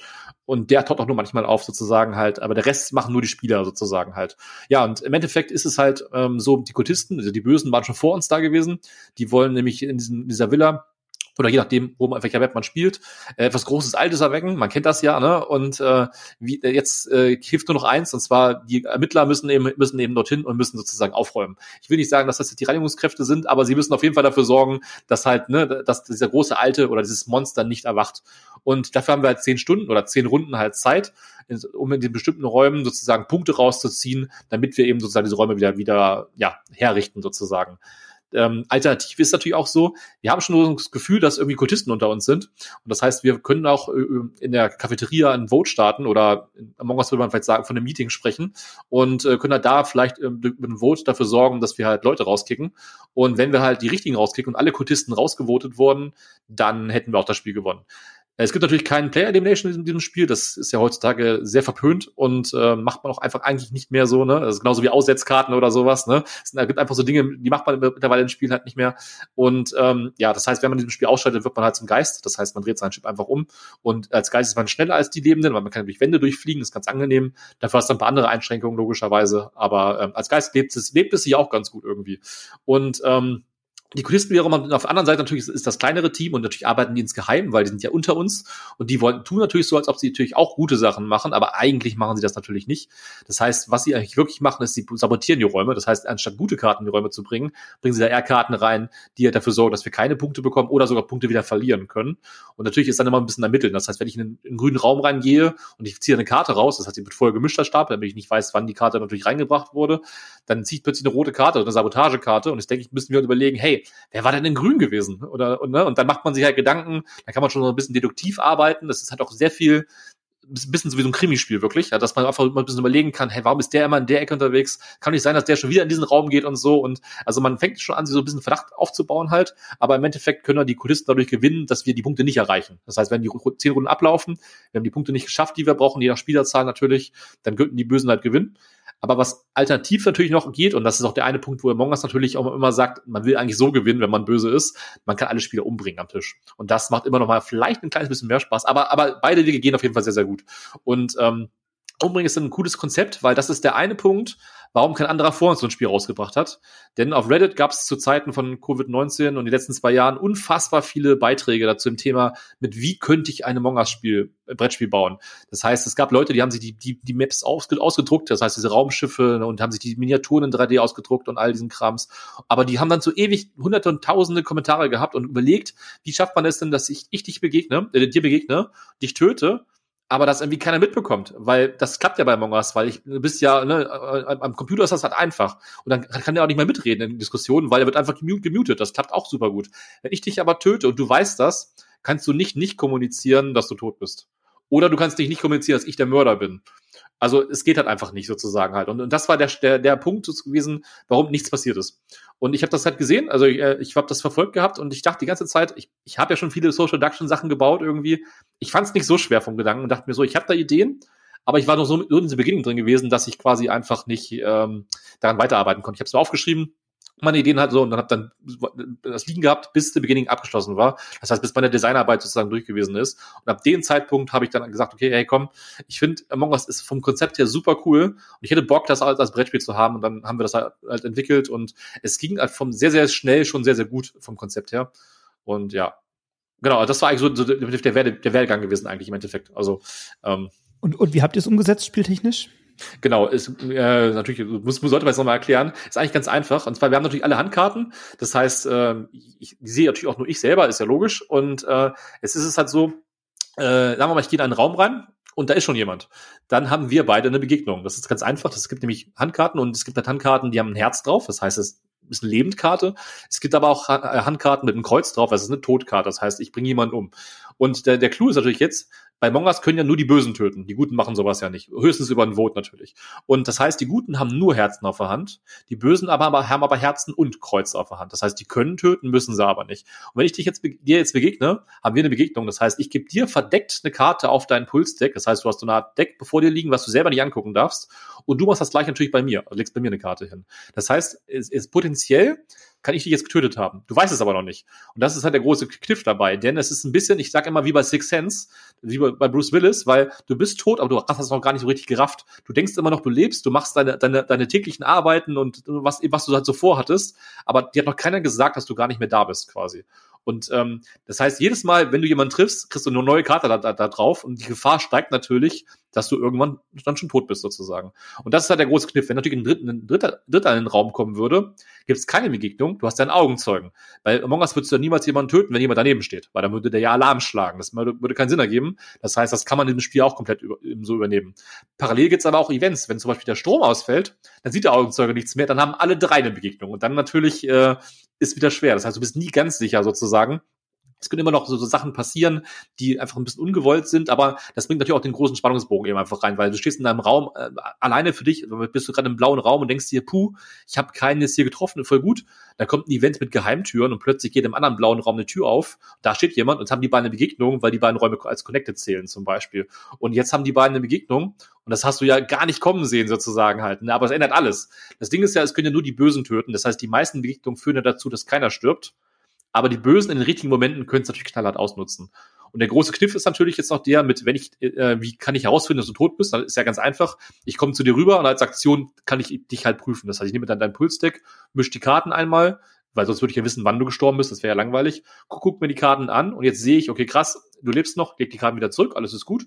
Oder eben, ich sage, oh, Leute, passt auf, er ist tot und ab dann wirst du zum Geist und ab dann haben wir natürlich auch ein Vote und wir müssen überlegen, wissen wir oder haben wir eine Vermutung, wer das gewesen sein könnte. Wem bist du nochmal begegnet? Und dann sagst du, hey, ich bin doch hier äh, Andi und Walter begegnet oder so, ne? Und dann äh, sind die beiden erstmal da und müssen sich einmal rechtfertigen. Und naja, und dann geht's natürlich ins Gespräch. Und was natürlich noch der letzte spannende Punkt dabei ist, wenn ich jetzt selber böse bin und ich finde einen Toten, also heißt, ich prüfe dich jetzt mal und ich sehe, dass du tot bist, dann kann ich lügen. Das heißt, ich kann sagen, Leute, er lebt noch, macht euch keine Sorgen. Ich lege die Karten ja so wieder zurück.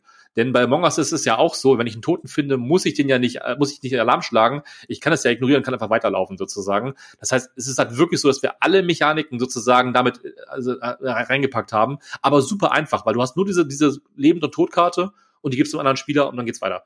Das ist halt wirklich das einfachste auf der Welt eigentlich. Aber man muss auf die Idee halt erstmal kommen. Weißt du, es ist wie dieses, das Ei des Kolumbus. Ich weiß, du kennst du mit Sicherheit, ne? Äh, muss einfach nur auf diese einfache Idee erstmal gekommen sein. Dann ist das Ganze doch ziemlich simpel im Prinzip. Mega. Und jetzt habt ihr ja tatsächlich innerhalb kürzester Zeit, also in kürzester Zeit meine ich mit Start der Kampagne und nicht mit Entwicklungszeit, mhm. ähm, euer Funding-Ziel war, glaube ich, nach sieben Minuten erreicht. Habe ich das richtig Boah, ich, ich glaube, es waren zwölf, um ehrlich zu sein, aber, aber, aber vielleicht fand man so sieben. Also, also Kickstarter ist, ist da immer nicht so ganz geil, weil manchmal leckt es dann irgendwie auch, dann hängt es irgendwie und sowas. Also manchmal also kommen auch die, die Zahlen später erst rein, aber ja. kann auch sein. Ich genau, ich, ich glaube, zwölf Minuten steht hier auf der Website. Ich hatte irgendwas mit sieben okay. im Kopf, aber gut, wie auch immer. Äh, in zwölf Minuten habt ihr euer Ziel erreicht. Das lag, glaube ich, bei wie viel? 19.000? 19.000 waren 19.000 genau. Euro. Aktuell, äh, wenn wir jetzt mal drauf gucken, steht die Kampagne bei 114.578, also yes. auch sensationell. Glückwunsch zu dem Ergebnis. Danke. Ähm, wie, wie fühlt sich das an? Also jetzt habt ihr ja sehr lange an dem Spiel gearbeitet. Ich habe euch in äh, Essen gesehen im Oktober an eurem Stand. Da habt ihr das schon gezeigt äh, und, und, und Leute dafür begeistern können. Ähm, wie fühlt es sich an, so lange für ein Spiel zu arbeiten und dann tatsächlich so einen Erfolg einzufahren? Es ist wirklich, also das, das klingt natürlich jetzt bestimmt doof, aber es ist ein unfassbares Gefühl, weil du, arbeitest seit zwei Jahre darauf hin, auf diesen einen Moment sozusagen. Und wenn dieser Moment nicht funktioniert, dann wird es halt auch nichts werden. Das, das ist ja der große Knackpunkt. Das ist, wie schon gesagt, wir sind ja vier Personen, die das nebenberuflich machen. Wir werden jetzt nicht alle, alle, alle unser Privatvermögen investieren und unsere Familien äh, äh, sozusagen, äh, keine Ahnung, äh, aufs Spiel setzen oder sowas, nur weil wir dieses Spiel rausbringen wollen. Das würde halt keinen Sinn machen, sondern es ist einfach so, wir müssen halt ne, da, darauf hinarbeiten, dass dieser, dass dieser Start halt funktioniert. Und der Start ist ja super wichtig für eine Kampagne. Also es ist jetzt nicht so, dass, dass es ausschlaggebend ist, dass die Kampagne erfolgreich ist, dass, dass, dass du sofort gefunden sein muss. Das würde ich jetzt nicht sagen. Aber es ist schon schon so, dass ähm, dass es dir hilft, sagen wir es mal einfach mal so. Und wenn du erstmal durch bist, und du siehst ja, die Zahlen gehen hoch und ich meine, man sieht, merkt ja auch, ob ein gewisses Momentum schon in, im Raum ist sozusagen, also ob die Leute sich darauf freuen, ob du viele Nachrichten bekommst, ob auf, auf Social Media viel passiert und all solche Sachen. Man kriegt ja schon viel mit, so man hat schon ein bisschen so ein Bauchgefühl kriegt man, entwickelt man dafür. Und es fällt einem ganz, ganz viel Last ab, wenn du erstmal durch bist, weil du dann weißt, okay, wir werden das Ding auf jeden Fall produzieren. Egal wie groß die Auflage erstmal ist, es wird auf jeden Fall kommen und alles ist cool. Und äh, ja, und jetzt entwickelt aktuell geht es ja auch einfach in eine Richtung sozusagen, wo wir einfach wissen, die Auflage wird auf jeden Fall auch sehr gut werden. Und wir wissen natürlich auch, auf, also es ist einfach, äh, ist ja auch einfach ein Erfahrungswert, aber wir wissen wirklich, wir haben das Spiel ja auf der Messe locker jeden Tag, irgendwie 10, 10 12 Runden wurden jeden Tag runtergespielt. Und die Leute sind alle, hätten es alle sofort gekauft, also allesamt, ne? Ich, ich war halt in der Mitte vom Stand und rechts wurde immer geschrien, weil da der Spieltisch war und die haben sich dann mal angeschrien und so. Und äh, du merkst ja dann einfach, und das willst du ja auch beim Social Deduction Spiel, die, die Emotionen waren halt volle Kanne da gewesen. Da waren Leute, die haben sich zweimal am Stand rangeschlichen, äh, äh, an den, an den Spieltisch und haben sich mit der anderen Person neu angemeldet, damit die nochmal spielen konnten halt. Ne? Und wenn das passiert, ist das halt ein Indiz dafür, dass es auf jeden Fall funktioniert und gut ist irgendwie. Und wir sind absolut davon überzeugt, dass es mit Abstand unser bestes Spiel ist, weil es eben auch so einfach ist. Aber trotzdem kannst du dir halt die Komplexität so hochschrauben, wie du es eben möchtest. Das heißt, du fängst easy an und je nach, je nach deiner Gruppe baust du es dann einfach so, wie du es halt gerade wie du es willst sozusagen. Und äh, weil es eben so flexibel ist, das Spiel, und vom Thema her und, und auch, ich finde auch, ich liebe auch die Optik so richtig, richtig extrem. Also wirklich, ich bin da so verliebt in, in das Spiel. Äh, glauben wir, dass wir jetzt ein echt richtig, richtig gutes Ding haben, was wir jetzt auf lange Zeit auch, wo wir jetzt viel arbeiten werden. Also wir haben ja, es gibt auch zwei Erweiterungen zu dem Ding halt. Es gibt da noch andere Maps sogar. Und wie oft hast du in dem Social Deduction Spiel, dass du halt, äh, keine Ahnung, entscheiden musst, ob du dieses, ob du heute in die Mine gehst oder ob du eben auf die fünf Inseln gehst, wo du mit Booten arbeiten kannst oder ob du einfach in die Uni gehst, die vielleicht im Grundspiel einfach ein bisschen mehr basic ist, aber auch unfassbar viel Spaß macht, weil ihre eigenen Kniffe einfach hatten, weil jeder hat, jeder hat andere Laufwege, hat ein paar kleine Mechaniken, die sich verändern und so. Und ich liebe das, die Tatsache, wenn man ein Genre ein bisschen weiterbringt irgendwie. Das ist halt immer so das, was wir als Ansatz haben. Und ich, also ich finde immer, wenn man bei einem Genre ähm, noch was draufpacken kann, finde ich, ist es Social Deduction. Weil das ist das eine Genre, finde ich, immer, wo man noch was findet, wo man denkt, hey, es wäre witzig, wenn man das dazu packen würde. War ja damals schon auch so mit der, mit der Expansion so, wo wir dann die Boss-Battles reingebracht hatten quasi. Das war auch, auch so der gleiche Gedankengang gewesen war. Aber ich würde zum Beispiel heute niemals einen Deckbilder bauen, weil ich denke mir, ich habe das Genre ist gefühlt durchgespielt. Es gibt so viele Deckbilder und ich habe auch echt schon viel zu viele. Ich würde einfach niemals einen Deckbilder bauen, irgendwie so für mich. Ne? Aber ähm, und ich denke halt einfach, dass Social Deduction einfach das Genre ist, wo man einfach noch am meisten rauskitzeln kann. Ähm, und ich spiele es auch einfach, vielleicht auch am liebsten. Ja. Schadet auf jeden Fall nicht, wenn man seine eigenen Spiele mag und äh, gerne spielt. Das stimmt. Und, und ihr habt ja im Vorfeld ähm, auch sehr intensiv kommuniziert über eine Facebook-Gruppe und natürlich über, ähm, weiß ich, Newsletter und persönliche Kontakte oder so. Was, was ist alles im Vorfeld einer solchen Kampagne zu beachten? Ähm, bei welchen Fragen holt ihr euch die Community mit rein? Ich habe mitbekommen bei Facebook, da wird dann abgestimmt, Titelbild A, B oder C oder D oder wie soll das aussehen? Ist das dann, äh, soll jetzt nicht despektierlich klingen, aber eher ein Marketing-Gag, wo man sagt, na, wir fragen jetzt mal, dann sind alle irgendwie involviert? Oder ist das dann wirklich relevant, dass du sagst, okay, ähm, das, was die sagen, das hat dann wirklich auch eine Auswirkung auf mich. Mir ist das wichtig. Wie, wie, wie wird sowas gewichtet? Welche Bedeutung hat das, was die Community dann sagt? Ist es Mittel zum Zweck oder ist es wirklich ein, wir holen uns die Meinungen und gestalten das ein Stück weit miteinander? Es ist auf jeden Fall alles, von allem ein bisschen, kann man auf jeden Fall sagen. Also viele nutzen das auch einfach nur, um, um ihr Bild irgendwo zu droppen, ne? Und äh, einfach irgendwo präsent zu sein und so weiter. Das ist auch okay. Man darf auch nicht vergessen, selbst die Großen machen das. Also ich, nur als Beispiel, von ISS Vanguard wurden damals auch solche Sachen gemacht. Also das Ding war ja, ich meine, ne, die, sind, die sind Millionen schwer so, ne? Die müssten auch, auch sowas nicht machen im Prinzip. Aber äh, an sich, ne, die Größeren machen das eben halt auch. Äh, kleinere genauso. Also das heißt, wir gehören natürlich dementsprechend auch dazu. Ich zähle uns immer als kleinere, ja, ne? Und ähm, ähm, es ist schon wichtig, finde ich, dass, dass man die Leute ins Boot holt, weil Crowdfunding ist immer so eine Plattform, wo Leute halt mitmachen möchten, mitmischen möchten. Das wird man bei uns in der Kampagne auch an jedem Update sehen. Also wir haben immer, eigentlich immer irgendwelche Sachen, wo die Leute irgendwie mitwirken können. Ist egal, ob wir jetzt eine Schnitzeljagd versteckt haben, wo die Leute sozusagen irgendwelche Rätsel entdecken können, um irgendwas super krasses freizuschalten. Wir müssen mal gucken, weiß man noch nicht, ne? Aber ähm, oder eben ob wir zum Beispiel jetzt aktuell sind wir da äh, dabei sozusagen, dass wir uns für die äh, Charaktere Background Stories überlegen. Das heißt, die Leute dürfen sich selber Background Stories überlegen und wir machen Listen über Vote entscheiden, äh, welches dann werden wird sozusagen. Das heißt, äh, wir hätten uns natürlich auch im Vorfeld schon diese Gedanken machen können, aber müssen wir eigentlich nicht, weil es macht viel mehr Spaß, das zusammen zu machen und das machen ja andere auch. Ich, best, bestes Beispiel wie Nemesis, da durfte man in der Kampagne abstimmen, wie die Charaktere aussehen werden zum Beispiel super gutes Marketing, perfekt. Wenn du nicht einen Künstler hast, der so schnell ist, das ist halt das Problem. Den hätten wir halt nicht. Das wäre dann, ne, das wäre dann die Krux gewesen. Aber ähm, das ist halt richtig, weil die Leute fühlen sich involviert, die haben, die, die denken am Ende, oder das heißt denken, sie sind ein Teil von dem Ganzen so am Ende. Ne? Wenn, wenn mir, wenn jemand sagt, was war die Background-Story von Claire, dann kann ich sagen, ey, wir hatten da eine richtig coole Story von einem Bäcker gehabt, der hat das und das ähm, ne, sozusagen ähm, sich ausgedacht und das fanden, das fanden an alle so gut, dass sie darauf abgestimmt haben. Und dann ist es natürlich auch relevant.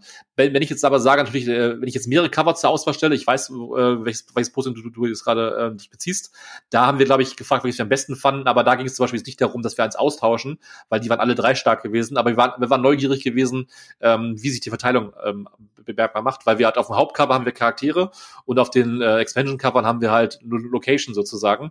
Und wir fanden irgendwie, ähm, wir waren neugierig gewesen, was besser zieht.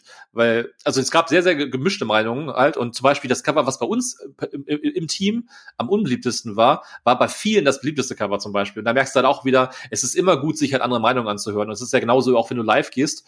Äh, man merkt Leuten natürlich auch immer an, ob du in einem stillen Kämmerchen gesessen hast und nur für dich alleine gearbeitet hast und niemandem dieses Spiel überhaupt präsentiert hast oder ob du wirklich nach außen getreten bist, ob du auf ähm, Proto Prototypen-Galerie in Berlin gesessen hast oder auf der anderen Messe oder ob du auf Spiele-Events gewesen bist, ob du dein Ding gezeigt hast irgendwie halt, ne? Und ähm, das ist halt ein ganz, ganz wichtiger Aspekt, wenn man sich nicht raustraut und wenn, wenn man nicht auch ein bisschen Rampensau für sowas ist, und das musst du auch ein bisschen sein, ähm, dann wirst du es auf Crowdfunding halt sehr, sehr, sehr schwer haben. Also das, das gehört einfach dazu. Man, es ist, es ist Marketing, aber es ist auf jeden Fall auch halt, dass du die Community aufbaust. Und ich glaube, wie willst du Crowd besser aufbauen, als welche, die sich einbringt in das Ganze, was du hast? Das sind eigentlich genau die Leute, die du haben möchtest in so einer Kampagne, weil die schreiben Kommentare, die liken manchmal was von dir, die scheren mal was von dir, die helfen dir in ihrer Reichweite auch und solche Sachen halt. Also das sind ja die besten Sachen, die du haben kannst. Anstatt 10.000 Follower zu haben, die schlecht sind, habe ich lieber 1000, äh, wie sagt man, True-Follower, glaube ich, ne? Die wirklich einfach nur dafür brennen für das, was du tust. Also dann nimm lieber die 1000, anstatt die 10.000, die dir nichts bringen. Und jetzt habt ihr ja bei euren Stretch Goals schon einige definiert und einige auch schon erreicht und äh, jetzt sind, glaube ich, weiß ich nicht, 3000 Euro entfernt äh, vom nächsten Stretch Goal mhm. oder sowas wohin kann es gehen? Also bis wohin habt ihr was, habt ihr was definiert und ab welchem Zeitpunkt sagt ihr, hm, wenn wir, wenn wir uns in diese Region nähern, dann müssen wir nochmal neu nachdenken. Und vor allem, wie schnell geht das? Also das anzupassen, ähm, ich stelle es mir jetzt mal ein bisschen aus der Laiensicht vor oder ich ziehe mal so eine Laienbrille an. Ähm, natürlich kann man dann sagen, wir erhöhen mal die Qualität der Karten oder wir machen noch mal einen UV-Lack auf die Spielbox. Das ist jetzt so, so ein Beispiel von dem, was mhm. ihr habt. Oder wir packen noch mal andere Würfelmarker, Münzen, was weiß ich nicht was rein. Ähm, das muss natürlich alles innerhalb kürzester Zeit kalkuliert werden und dann auch entschieden werden, machen wir das, machen wir das nicht. Und ähm, möglicherweise kann das ja dazu führen, ähm, gab es auch in der jüngeren Vergangenheit ein paar Beispiele, wo dann äh, Crowdfunding Projekte ein bisschen auf die Nase gefallen sind, weil sie gesagt haben, okay, im Eifer des Gefechts, wir machen das so und dann hinterher gemerkt haben, Mist, wir können diese Kosten eigentlich gar nicht so richtig bezahlen. Also bis zu welchem Punkt kann man da einigermaßen spontan agieren? Bis wohin ist es vorgeplant und ab welchem Punkt muss man vielleicht auch sagen, yo, da haben wir jetzt keinen Stretch Goal mehr und machen irgendwie einfach nur mal ein Abendessen oder ein Q&A oder keine Ahnung, irgendwas Persönliches. Auch eine sehr spannende Frage auf jeden Fall. Also, das ist auch, auch, auch so ein Thema, wo sich ganz viele kalkulieren, wie du schon gesagt hast. Also, man muss immer aufpassen, dass das Spiel nicht aus einem aus der Hand gleitet oder das Projekt, weil Bäcker möchten immer alles drin haben, ne? Die möchten Goldbarren drin haben, Erstgeborene, ganz egal. Alles soll da rein, dieses Spiel. Aber alles kann man auch nicht bezahlen. Erst recht jetzt kleiner Verlag irgendwie. Und äh, was man natürlich immer machen sollte, was einfach auch smart ist, ähm, wenn du dein Projekt fertig hast oder wenn du selber weißt, so, so und so wie Karten hast du drin und so weiter, ne? also irgendwann weißt du ja einfach, was, was dein Material ausmacht. Hol dir das fetteste Angebot, was du dir vorstellen kannst. Das heißt, am besten die Karten aus Gold, so weißt du, so, so und äh, Miniaturen aus äh, Edelstahl oder was weiß ich was. Also im Endeffekt, du musst dir an sich das Projekt so hochschrauben, wie es geht und dann machst du, holst du dir ein Angebot äh, auf diesem Status und holst dir natürlich auch ein Angebot, natürlich was günstigere Versionen kosten würden. Aber dann hast du halt eine Vorstellung davon, was, welche Summen du erreichen musst und wo es dann Sinn macht, okay, hey, ab dieser Summe könnte ich jetzt auf Custom Dice gehen zum Beispiel oder bei der Summe kann ich jetzt noch eine Miniatur mehr reinpacken. Ja, das sind dann vielleicht 2000 mehr für die, für die Moldkosten oder so, aber das habe ich jetzt auch wieder drin, dann kann ich das halt auch wieder machen, so im Prinzip halt. Ne? Man muss schon sehr, sehr gut kalkulieren und ganz, ganz viele machen da ganz, ganz viele schlechte Entscheidungen und äh, oder oder lassen sich lassen sich auch bequatschen, was auch ein echt schwieriges Thema ist. Ähm, zum Beispiel Miniaturen ist immer das beste Beispiel. Ne? Also egal, was für ein Spiel du machst, die Leute möchten Miniaturen haben. Du könntest auch ein, ein Skat-Spiel rausbringen. Die Leute würden fragen, ob du Miniaturen äh, anbietest, so, so nach dem Motto halt. Ne? Es macht bei vielen Spielen hat gar keinen Sinn, aber die Leute lieben es, so diese Plastikgräber zu kaufen. Ich, ich weiß es auch nicht. Also es, es hat einfach immer, auch gerade bei den Amis, die bei den Amis zündet das einfach irgendwie immer. Die wollen einfach das ganze Plastik haben irgendwie. Und ähm, also was mich mittlerweile halt schon abschreckt, irgendwie, wenn es zu viel ist, andere lieben das halt natürlich einfach. Und äh, zum Beispiel bei The Beginning unserer letzten, also unserer letzten Kampagne haben wir es auch gesehen. Ähm, wir hatten ja, boah, ich glaube, wir hatten so fast 6000 Unterstützer, was richtig viel gewesen ist. Also war, war krass viel aber wir hatten halt auch 14.000 Follower auf der Kampagne. Also ähm, und wer weiß, wie viele Tausende reingekommen wären, hätten wir gesagt, okay, an, äh, es gibt jetzt auch noch Miniaturen oder sowas, ne? Weil wir haben so viele Anfragen bekommen. Aber der Punkt ist ja der, Acryl ist auch teuer. Warum sollten wir noch Miniaturen extra anbieten, wenn wir schon, äh, wenn wir schon Acryl drin haben? Das macht ja gar keinen Sinn. Warum sollten wir das machen? Irgendwie so, ne? Und ähm, du weißt halt nicht, wie viele Leute du dadurch sowas wieder verlierst. Aber man darf auf jeden Fall nicht äh, aus den Augen verlieren, was du selber für ein Projekt hast und was dabei Sinn macht. Ähm, ich mache mal ein gutes Beispiel noch, äh, ähm, wo man wieder gemerkt hat, äh, wie gefährlich sowas sein kann. Äh, wir hatten nämlich jetzt hier gerade Let's, es sind hier, glaube ich mittlerweile vier Let's Plays von unserem äh, Spiel aktuell auf YouTube. Das die kann man sich halt angucken und gucken, wie viel Spaß die Leute da haben und die haben unfassbar viel Spaß. Übrigens unbedingt Rocket Beans Video angucken, die haben richtig Spaß, die die diskutieren sich zu Tode. Das ist der absolute Hammer. Ähm, und bei Quackalope wurde es auch gespielt. Das ist ja ein amerikanischer YouTuber. Der hat das mit, äh, mit Freunden gespielt, auch super gut. Und während die gespielt haben, meint Quackerlop dann irgendwann so, ey, er wird's voll cool finden, wenn ihr diese äh, Raumkarten äh, Bilder drauf hätten. Zum Beispiel ein Einhorn, also ein dummes Beispiel, ein Einhorn oder ein Zebra oder was auch immer was. Dann habe ich wenigstens was, wo ich auf ich raufgucken kann, weil das nicht alle gleich aussehen, die Karten, weil ihm das vielleicht zu wenig Artwork gewesen ist. Ich verstehe den Aspekt, ich finde ihn auch gut. Ich hätte auch gerne mehr Artworks, man hat immer gerne mehr Artworks drinne. Und dann hatten wir eine, einen von dieser Spielerunde, der liebt das Spiel, der ist auch in unserer Kampagne drin und der hat auch ganz oft gepostet in den Kommentaren, Leute, macht mehr Artworks rein und so, ne? Der war voll, Feuer und Flamme für diese Idee. Und da habe ich ihm halt äh, jetzt gestern oder vorgestern runtergeschrieben, dass wir das nicht machen können.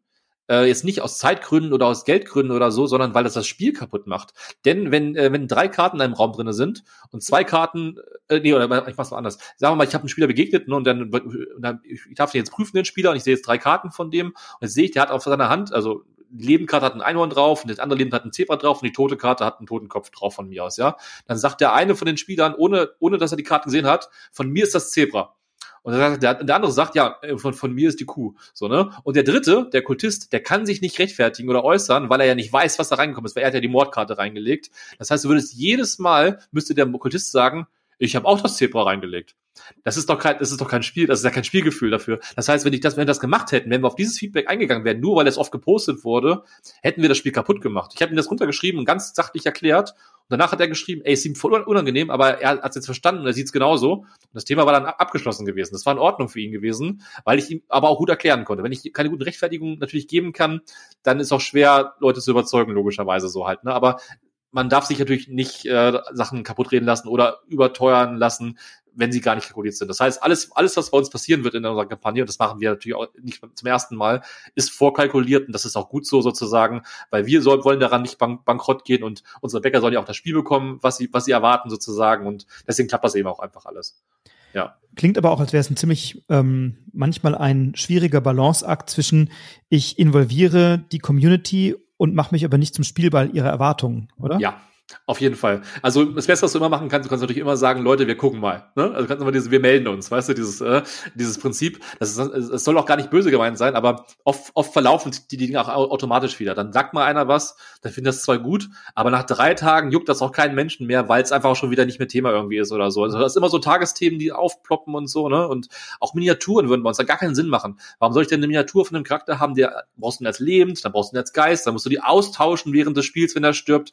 Das ist doch, ist doch nicht gut fürs Spielgefühl. Und außerdem können wir auch immer noch gut argumentieren, halt zum Beispiel, also wir haben ein Spiel, was bis acht Spieler geht und du weißt, wie man mit acht Leuten am Tisch sitzt, sitzt man nicht immer perfekt, weil Tische sind oft nicht, nicht so groß oder man hat nicht so viel Platz in der Wohnung und so. Und äh, wenn ich mit acht Leuten am Tisch sitze und ich will auf keinen Fall Leuten begegnen auf der Map, dann ist es ja auch cool, wenn du richtig gut sehen kannst, wo die alle sind, die Leute. Und wir haben so richtig dicke, dicke Hooks, äh, so, so, so, so Eishockey-Hooks halt für unser Spiel. Ich zeig mal, du weißt ja Bescheid, ne? Ähm, die sorgen halt dafür, dass ich sofort sehe, wo die Spieler sind und wo ich nicht hin möchte. Und das ist halt auch für, für Spielgefühl total gut. Also man muss halt immer gucken, dass man es einfach gut erklären kann. Aber trotzdem holt das, holt das natürlich nicht jeden ab. Auch heute habe ich wieder bei jemandem gelesen halt, dass er die Pucks überhaupt nicht geil findet und so und doch gar nicht das nachvollziehen kann, dass Leute das gut finden kann. Aber man kann auch einfach am Ende nicht jeden überzeugen. So jeder muss hat seine eigene eigene Meinung. Das ist auch in Ordnung und so. Und gerade im Internet ist es sowieso so, dass jeder jeder äh, gerne denkt, dass er der der Mittelpunkt der Welt ist. Das ist absolut okay. Aber man muss einfach gucken, wie der Grundtenor einfach ist. Ja, du wirst es nicht, wirst es nicht allen recht machen, aber was ja. habt ihr jetzt? 1000, Moment, jetzt habe ich hier gerade weggescrollt. Äh, 1660 Unterstützer. Also guck mal, sind sogar schon wieder zwei dazugekommen. Yes. Seit der letzten Aktualisierung hier. ja, das ist, ist immer schön. Also ne, das Beste ist immer, man kriegt es auch aufs Handy tatsächlich. Das heißt, ja. also immer wenn irgendwas von meiner Kampagne passiert, ich kriege einen, einen, Kommentar, kommt aufs Handy. Jemand geplätscht rein, ich glaube es aufs Handy oder so. Ne? Und das heißt, wenn man gut ist, kann man da doch immer echt super schnell reagieren, wenn irgendwas ist. Das heißt, ich abends im Bett liege irgendwie oder so und ich sehe, es kommt noch mal ein Kommentar rein auf meinem Handy, ja, kann ich nochmal raufgucken, ne? Weil jeder freut sich, der schnell eine Antwort bekommt. Du weißt ja, wie es ist. Und ähm, die Leute fühlen sich halt auch, auch äh, abgeholt, wenn du einfach es schaffst, schaffst du natürlich nicht immer, aber oft, wenn du es oft schaffst, dass du den Leuten innerhalb der Zeit gut antworten kannst. Und das ist halt immer was, wo Leute auch merken, okay, hey, der hängt sich da wirklich rein, der ist wirklich engagiert, ne? der will auf jeden Fall hier jeden glücklich machen irgendwie, so gut es geht halt. Und ja, also viele kleine Kniffe einfach, mit denen man arbeiten kann. Ne? Wo kann es noch hingehen? Also bis zu welcher, bis zu welcher Größenordnung habt ihr eure Stretch Goals schon vorausgedacht? Habt ihr eine uh, Zielsetzung? Ähm, ist eine gute Frage. Das Problem ist, das haben wir halt auch jetzt nicht, nicht gestern oder so gemacht, das ist auch schon bei uns auch schon wieder Monate her. Das heißt, ich könnte jetzt gar nicht genau sagen, äh, wo das Limit ist. Ich würde fast sagen, boah, was letzter stand, ich, ich, ich kann es leider wirklich nicht sagen. Also wir, wir, haben auf jeden Fall Puffer, also es ist auf jeden Fall, wir haben, wir haben auch viele Stretch Goals vorbereitet und es kommen auch noch echt coole Stretch Goals. Also wir haben auch, man baut uns ja auch immer so auf, dass du äh, jetzt nicht am, fünf geil am Stück hast und dann kommen wieder zehn beschissene oder sowas. Ne? Also man muss ja auch mal ein bisschen gucken. Es gibt Leute, die mögen die Qualität, dass es vom Spiel halt aufgewertet wird. Das finde ich wichtig. Es gibt aber viele andere, die möchten nur mehr Gameplay Value bekommen, was auch wichtig ist. Und dann gibt's dann noch manchmal so Upgrades, die alle geil finden irgendwie. Und du musst einfach immer gucken, dass du einen guten Flow gefunden hast. Also erst machst du die happy, dann machst du die happy, dann machst du die happy, dann machst du die happy. Highlight. Und dann guckst du halt immer wieder so sozusagen, dass alle einfach zufrieden sind. Ähm, das ist das Beste, was du halt machen kannst. Und wenn das du, du natürlich in dein Budget alles einkalkulieren kannst und so weiter, dann bist du eigentlich ganz gut auf Track. Aber auch da muss man ja mal so ein Gespür für haben, weil es kostet ja auch alles unterschiedlich. Ne? Es ist halt teurer, eben Cardboard oder Finish draufzupacken, aber es ist halt nicht so teuer, dann was ich Kartendicker zu machen oder so. Da musst du einfach genau alles gucken, eben, wo es gut hinpasst und wie sich immer alles, alles so fügt eben. Ne? Wie, wie, wie geht ihr bei der, bei der Spieleentwicklung vor? Also jetzt mal ein bisschen weg vom, vom Marketing, von der Vermarktung, von der Produktion. Ähm, Social Deduction Spiel mit vier bis acht Leuten in der Corona-Zeit zu testen, ist sicherlich dann auch nicht trivial gewesen. Ähm, wie seid ihr vorgegangen, beziehungsweise wie ist deine persönliche Herangehensweise, äh, ich sag mal, der redaktionellen Arbeit am Spiel? Also ich muss ehrlich sagen, ähm, Among Us war das einfachste Spiel der Welt, was wir bisher entwickelt haben. Nice. Ähm, das, bei The Beginning war es ja so gewesen, wir hatten The Beginning, ähm, wir waren im Designprozess und dann kam Corona und es war halt so, wir hatten zum Glück mit den großen Runden angefangen gehabt bei The Beginning, weil du denkst immer bei so, bei so einem Spiel wie Battlestar Galactica und so spielst du nie unter, unter fünf Personen spielen, ne, also als Beispiel. Darum haben wir bei The Beginning damals auch immer angefangen, mit den fünf und sechs Spielerrunden zu spielen sozusagen, weil das mal als Fokus halt hatten und wir waren damals, als dann Corona richtig ausgebrochen ist, richtig froh, dass wir nur durch die kleinen Runden testen mussten. Das heißt, das haben wir noch hinbekommen, also das heißt mit drei und vier Spielern sozusagen, das, das war das, was wir dann noch machen mussten, während Corona aktiv gewesen ist. Ähm, das heißt, er hat sich immer, immer mit den gleichen Leuten dann logischerweise dann eben getroffen. Das hat gerade noch so funktioniert sozusagen. Das Doofe war halt gewesen, das war was schade gewesen ist halt, dass wir, wir, wir hatten viele Spiele rausgeschickt natürlich, auch an die ganzen Influencer und die konnten das Spiel halt dann viele von denen nicht mehr spielen, weil eben die Weltlage es nicht zugelassen hatte sozusagen. Das war halt ein bisschen ärgerlich gewesen, aber wir waren froh, dass wir durch gewesen sind. Aber ähm, bei unserem Among Kites Spiel war es um Welten einfacher, weil es halt auch ein sehr also ich will nicht sagen, das hat wenig Material, aber du brauchst nicht viel oder du, es ist, es ist einfach, das online umzusetzen. Das heißt, wir haben, ich habe das Spiel über, über Abend, über Nacht quasi für Tabletop Simulator gebaut und wir haben einfach seitdem 200 Runden auf Tabletop Simulator gespielt, in allen Spielerzahlen, mit allen Maps, mit allen Rollen, alles durch. Und wir haben auch immer andere Leute dazu geholt. Wir hatten natürlich ein festes äh, Testeteam, um äh, äh, erstmal zu gucken natürlich, dass die ganzen Grundprinzipien erstmal alle funktionieren natürlich. Es macht keinen Sinn, Leute ins Boot zu holen, wenn du einfach weißt, das Spiel wird nach Runde 3 eh abgebrochen, weil die Map nichts taugt oder sowas. Das kannst du ja nicht bringen. Das wäre ja auch verschwendete Zeit für die Leute. Also wir haben da schon zum Glück Leute, die Bock darauf haben, auch übrigens so Bäcker unserer erster Stunde sozusagen, also mit denen wir auch einfach schon super viel Kontakt und so eben einfach mittlerweile und so haben. Ähm, ja, mit denen haben wir einfach richtig viele Runden gespielt. Es macht auch seit Anfang an eigentlich schon wirklich Spaß. Das ist schon von vornherein ein gutes Spiel gewesen. Also klar, das Balancing kam noch dazu, aber auch wenn du am Anfang zum Beispiel hattest, dass vielleicht ähm, die Ermittler stärker gewesen sind, trotzdem war es immer geil gewesen halt. Ne? Wir mussten am Ende dann nur gucken, dass wir die, die, äh, die das Balancing noch so, natürlich noch so gedreht haben, dass es bei jeder Spieleranzahl für beide Teams natürlich fair ist. Das ist natürlich super wichtig, sonst würde ich das Spiel selber auch nicht spielen wollen, wenn ich immer weiß vorher schon, ach, die Zylonen gewinnen ja, so, weißt du, dann äh, wäre es ja langweilig und äh, deswegen muss man einfach gucken, wenn das passt. Aber bei dem Punkt sind wir dann angekommen und ab, ab dem Zeitpunkt haben wir dann halt neue Leute, Leute dazugeholt. Das heißt, wir haben oft in Facebook-Gruppen gefragt, so, hey, wer hat heute Abend Lust oder hat Bock, Runde mitzuzocken? Wir hatten super viele Leute aus der Community gehabt irgendwie und oder aus mehreren Communities auch und ähm, ja, es lief einfach super smooth. Und der einzige Punkt, der danach natürlich noch gefehlt hatte, war natürlich der, der Sprung von, äh, von TTS zum Tisch. Denn auch da können Fehler passieren. Ich mache mal als Beispiel, Etherfields ist ein guter, äh, guter, gutes Spiel, wo immer gesagt wird, hätte man das Spiel einmal am Tisch gespielt, hätten die das ganze Board anders designt, weil es halt quasi, also wenn du es auf den Tisch legst und du sitzt dir gegenüber zu zweit, dann guckt halt keiner aufs Board so richtig, sondern alle gucken halt von der Seite sozusagen. Aber man hätte es halt auch so designen können, dass beide ineinander sitzen können und genau perfekt drauf gucken können. Das haben die auch später noch nachträglich angeboten als Druckvorlage sozusagen, weil die auch selber gemerkt haben, dass es da sehr viel Aufschrei gegeben hat. Aber das wäre ja niemals passiert, hättest du es am Tisch gezockt. Das Problem war, das wurde halt auch nur online gezockt, das Spiel. Und da merkst du es nicht, weil du drehst die Kamera, wie du lustig bist und dann merkst du sowas halt nicht. Und dasselbe hatten wir natürlich auch gehabt. Nach zwei Online-Runden willst du nochmal gucken, ob du am Tisch irgendwelche Stolpersteine halt übersehen hast, die du vielleicht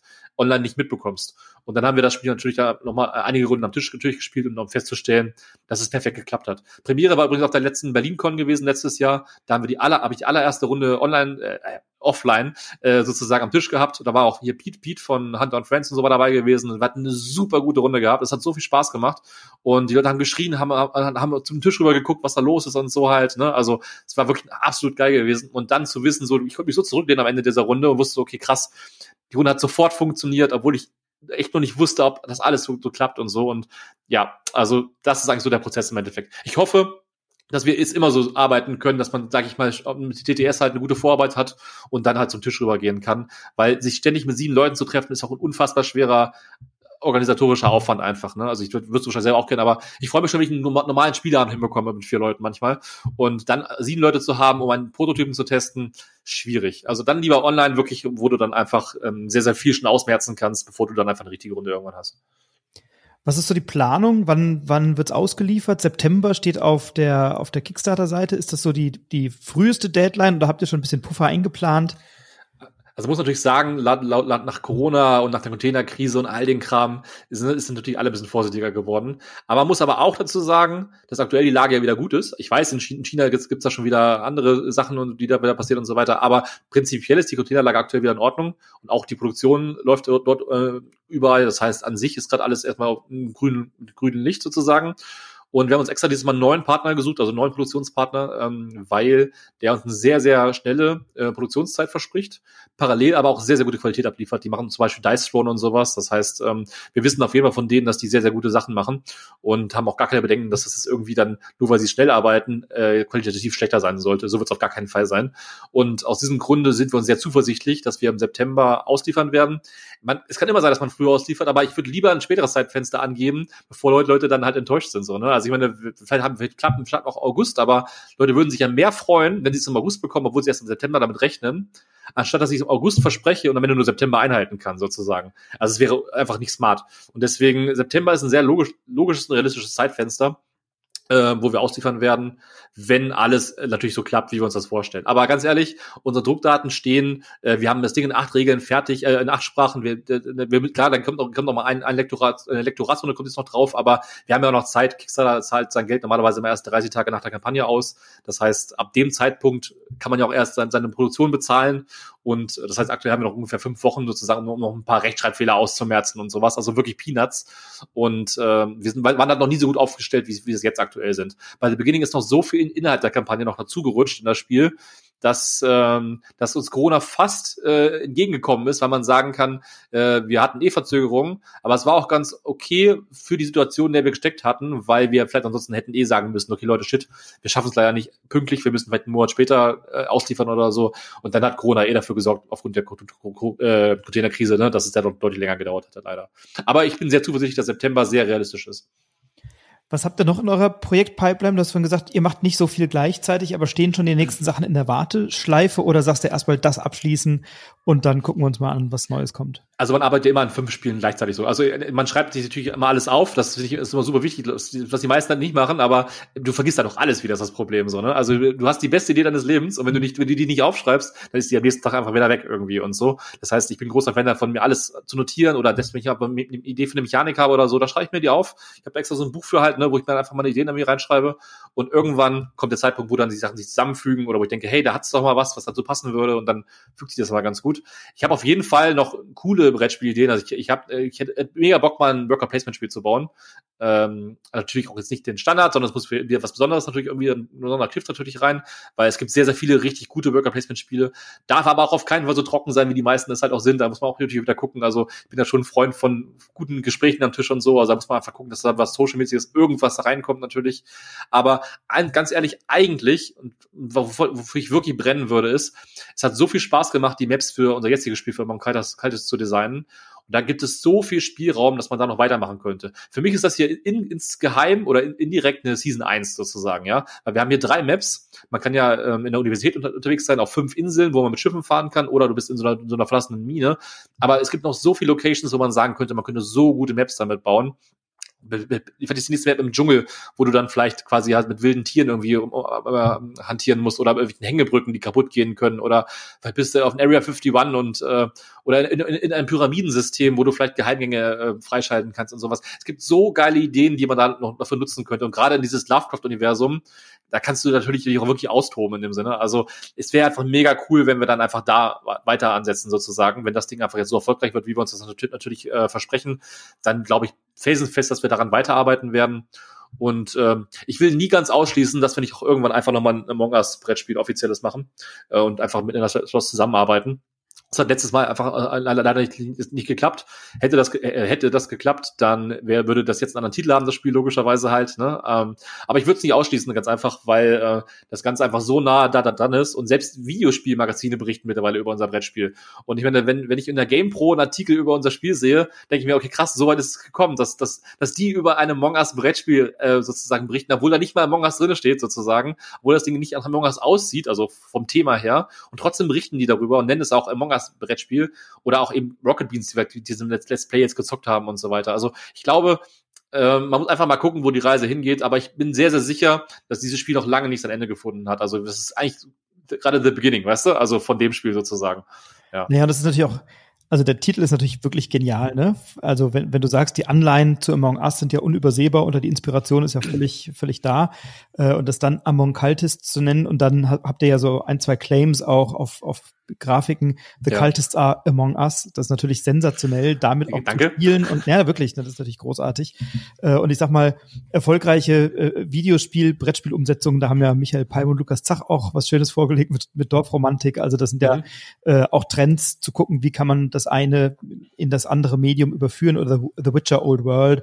Ja. Ähm, soll jetzt auch irgend, irgendwann mal wird's kommen.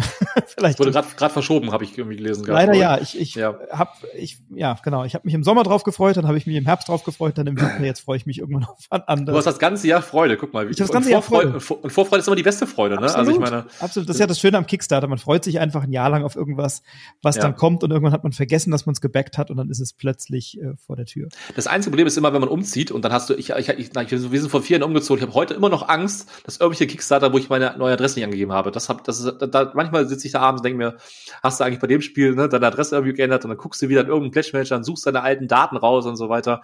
Aber, aber davon abgesehen, Vorfreude ist die beste Freude, ja. Das macht ja die Spieleschmiede wirklich äh, ganz herausragend gut. Die, die schreiben immer dann so zwei Wochen vor der Auslieferung nochmal eine Mail, Äh, ist die Adresse noch aktuell oder dürfen wir eine neue notieren? Das finde ich dann äh, wirklich gut gemacht. Das macht ja sonst irgendwie keiner. Ja, äh, ist aber nicht die Spielschmiede, das macht halt Happy Shops. Ne? Die arbeiten ja über, über Happy Shops und Happy Shops genau. macht das generell als Service. Wir hatten bei, bei unserer ersten Kampagne auch mit Happy Shops versendet, unsere Kartenspiele. Und auch da ist es quasi genauso passiert sozusagen. Also das ist ein guter Service, muss, muss man auf jeden ja, Fall sagen. Genau, ja. also Happy Shops, die dann für die Spieleschmiede die genau. Sachen logistisch umsetzen, um es korrekter zu sagen, genau. Jetzt, jetzt bist du ja, ähm, um, um so langsam auf eine Zielgerade zu kommen, auch ein, ein leidenschaftlicher Spieler. Was sind so deine drei, vier Titel, von denen du sagst, die gehen bei mir immer, auf die habe ich Bock, die finde ich geil. Das sind Spiele, die mich geprägt haben oder die ich einfach leidenschaftlich gerne und oft spiele. Ja, also wenn ich jetzt vom Genre, beim Genre bleiben müsste, würde ich auf jeden Fall sagen, ich bin ein großer Secret Hitler-Fan. Also ich finde, es ist ein großartiges äh, Social-Deduction-Spiel. Ist natürlich super simpel. Also ich meine, es hat eine Mechanik, die sich einfach immer wiederholt und so. Aber ähm, es, es, mir reicht es und ich habe damit so gute Abende gehabt. Ich habe eine Partie gehabt, da hat jemand Nasenbluten bekommen, weil es so intensiv gewesen ist. Das muss man sich mal vorstellen. Also, dass wenn jemand bei einem Spiel Nasenbluten bekommt, weil er das so intensiv findet, ist es ein gutes Spiel, ja. Also dann ey, auch, also da kann man dann schon respektieren, finde ich. Äh, ich bin großer Too Many Bones-Fan. Ich habe wirklich alles von diesem Spiel. Also ich habe die riesen Box und ich habe also jeden Kram irgendwie davon. Ich habe äh, äh, ich habe die sogar zweimal parallel einmal einmal gehabt, weil ich äh, weil ich dann irgendwie ich hatte ein, einmal so ein Set gekauft irgendwie, ähm, da waren das 70 Prozent vom Spiel. Dann habe ich noch mal so ein weiteres Set gesehen, wo alles war und dann dachte ich mir, okay, shit, das war ein guter Preis. Dann habe ich sie zweimal hier stehen gehabt, also völlig völlig bescheuert eigentlich.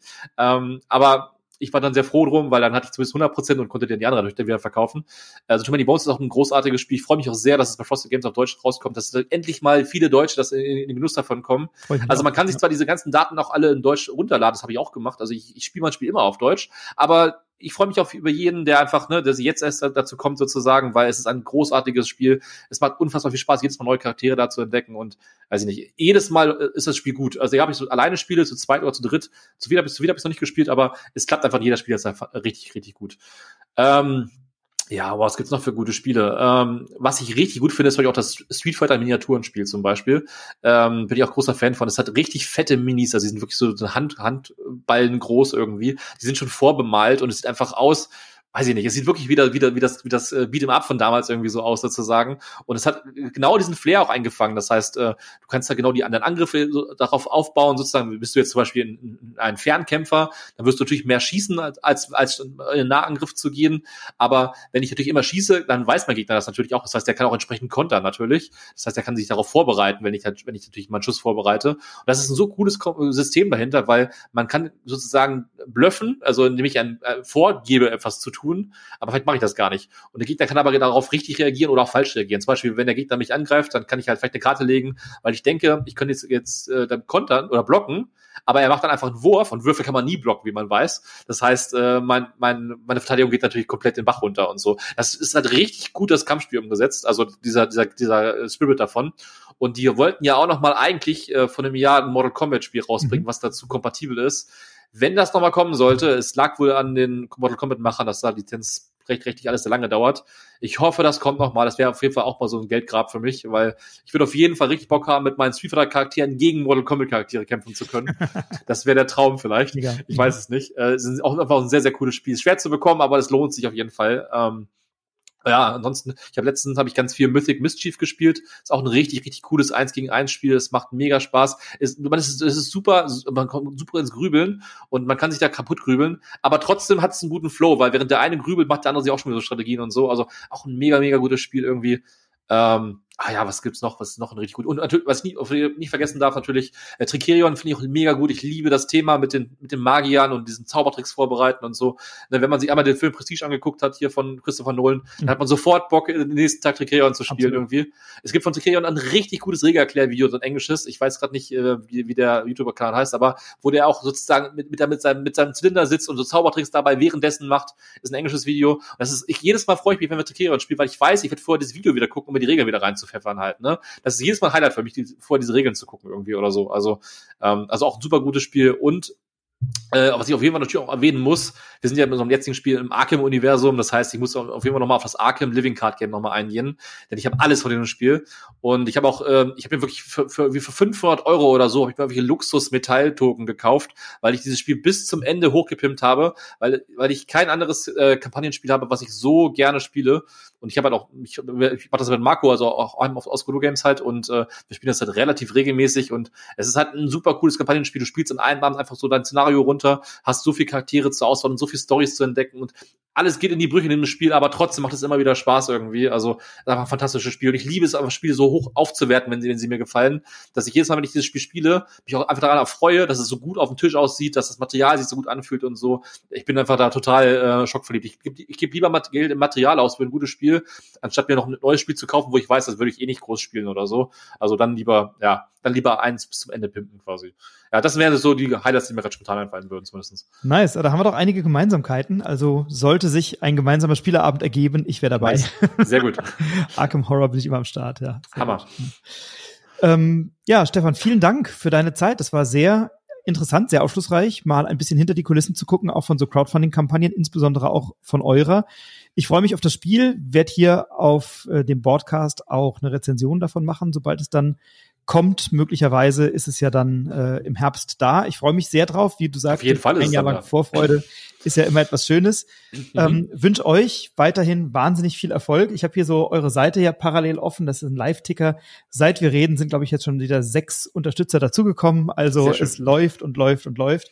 Ähm, ich wünsche euch weiterhin viel Erfolg bei der Kampagne. Und äh, bei mir haben immer traditionell die Gäste das letzte Wort. Deswegen sage ich erstmal an alle Hörerinnen und Hörer, wenn euch das Projekt gefällt, wenn euch das interessiert hat, Social Deduction Spiel Among Cultists, dann äh, schaut euch das an bei Kickstarter zum Zeitpunkt der Aufnahme noch gute drei Wochen äh, verfügbar dort. Also die Aufnahme wird jetzt auch sehr zeitnah veröffentlicht.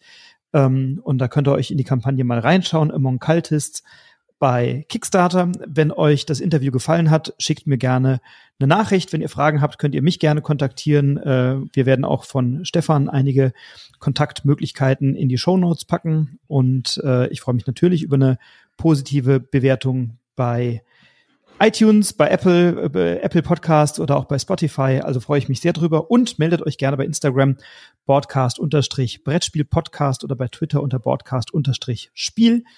Und bis dahin bleibt inspiriert, inspiriert andere, bleibt gesund, spielt viel weiter. Und jetzt halte ich die Klappe und die berühmten letzten Worte hat wie immer mein Gast. Die berühmten letzten Worte, das klingt so, als ob ich gleich sterben werde hier. Äh, oder bin ich auch schon tot, wenn man nach unserem Spiel gehen würde. Ne, das ist immer das Problem. Manchmal weiß man das ja nicht. Ja. So. ja. Nee, erstmal vielen lieben Dank natürlich noch, dass ich, dass ich Gast sein durfte. Ich habe mich mega gefreut. Es ist immer cool, wenn man die Sachen selber konsumiert und dann auch dann plötzlich dann immer wieder auftaucht oder sowas. Das ist natürlich auch immer selber irgendwie ein schönes Gefühl für einen selbst. So, ich habe mich mega gefreut. Und äh, berühmte letzte Worte. Äh, wer hat den, wer hat den ähm, Löwenkäfig aufgelassen?